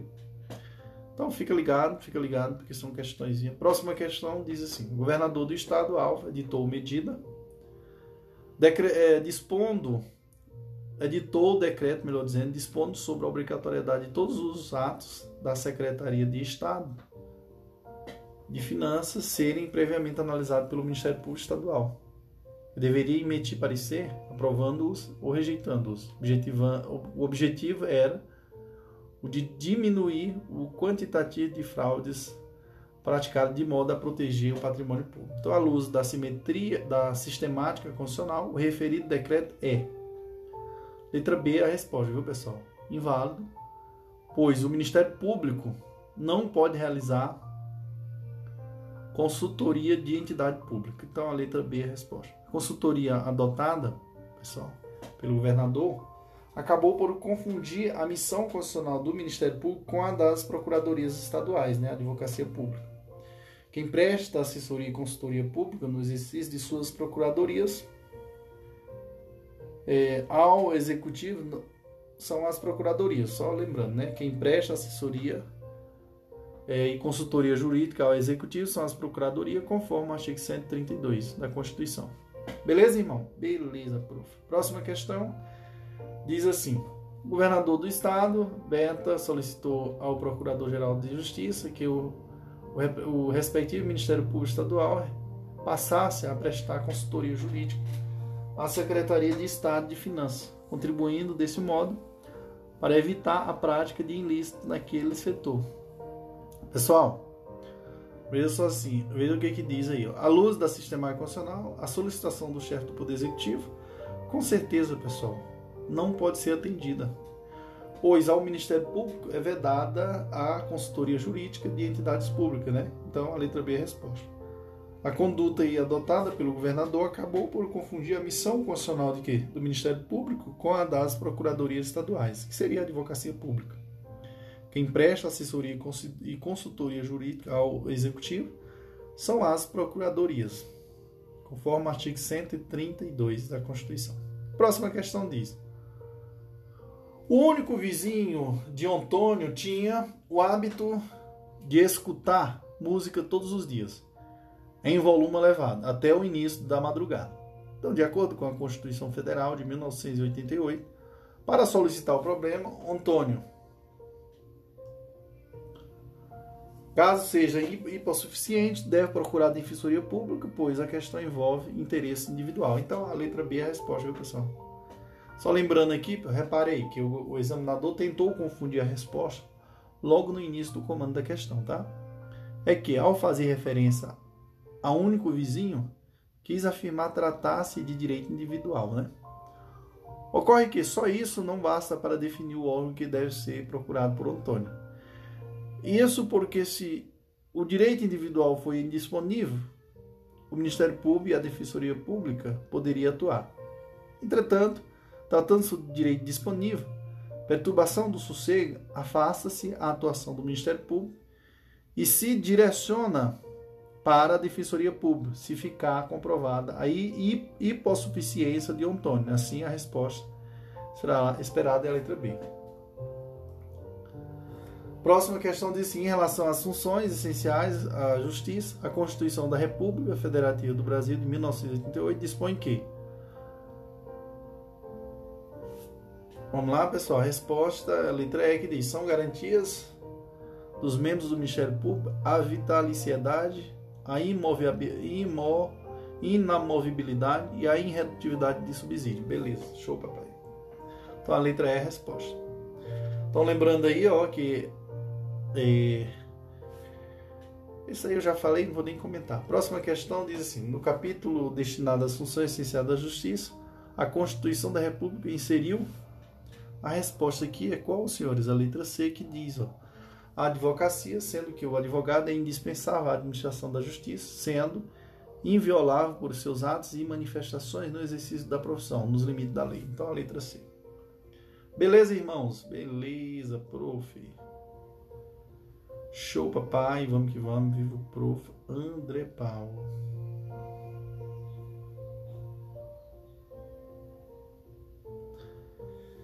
Belezinha, senhores. Senhores, vamos à próxima questão. As funções essenciais da justiça são as funções essenciais à justiça. Letra B, resposta são, são autônomas em relação ao Poder Judiciário. Ó, questão besta, né, pessoal? Então é isso, senhores. Em relação ao Ministério Público e à Defensoria Pública, fala-se em autonomia, sem subordinação a qual quer dos poderes. Já a Advocacia Pública não gosta de autonomia, estando vinculada ao Poder Executivo, né, pessoal? Lembrando disso aí tá? Queria só lembrar aqui para vocês que que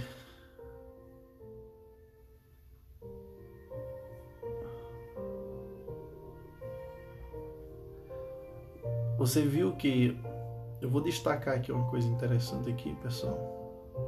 Quero que vocês memorizem isso, tá? O artigo 133 diz assim: o advogado é indispensável à administração da justiça sendo inviolável por seus atos e manifestações no exercício da profissão.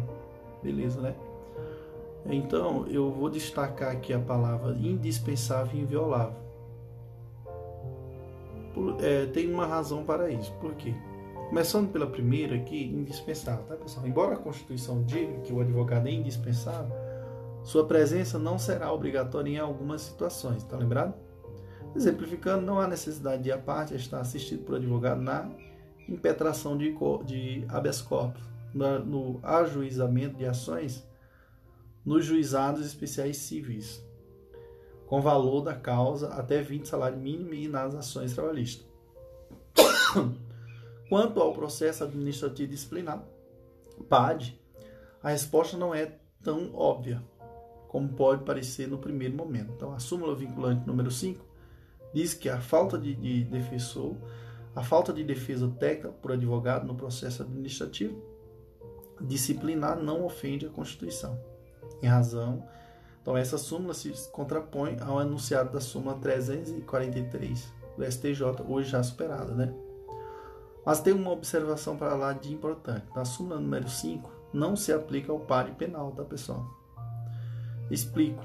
Quando a penada está em regime prisional semiaberto, e ele passa a ter direito às saídas temporárias, popularmente conhecida como saidões, se ele não retorna, está sujeito a duas penalidades: regressão para o regime fechado e a perda de até um terço dos dias remidos. Ocorre que, antes de aplicar as punições, é necessário instaurar um PAD, pois ele pode não ter voltado por motivos variados. Supondo que não, não voltou por porque estava praticando outras infrações. Será caso de imposição das penalidades. Contudo, caso ele não tenha voltado por ter sido atropelado, estando hospitalizado, não faria sentido a aplicação da punição. E como nesse tipo de PAD está em jogo o direito de liberdade do cidadão, diante do possível retorno para o regime fechado, a presença do advogado ou de defensor público é, é imprescindível. Tá? Então o tema, dada a sua importância, já foi inclusive súmula, sumulada pelo STJ. Súmula 533. Outra coisa, para o STF são nulos todos os atos privativos de advogados praticados por pessoa não inscrita na OAB, ou seja, ou, ou que esteja com seu registro suspenso. Pronto.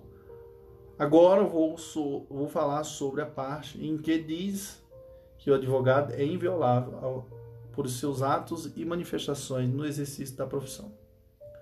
A esse respeito, a inviolabilidade mencionada no texto constitucional vale para os inscritos,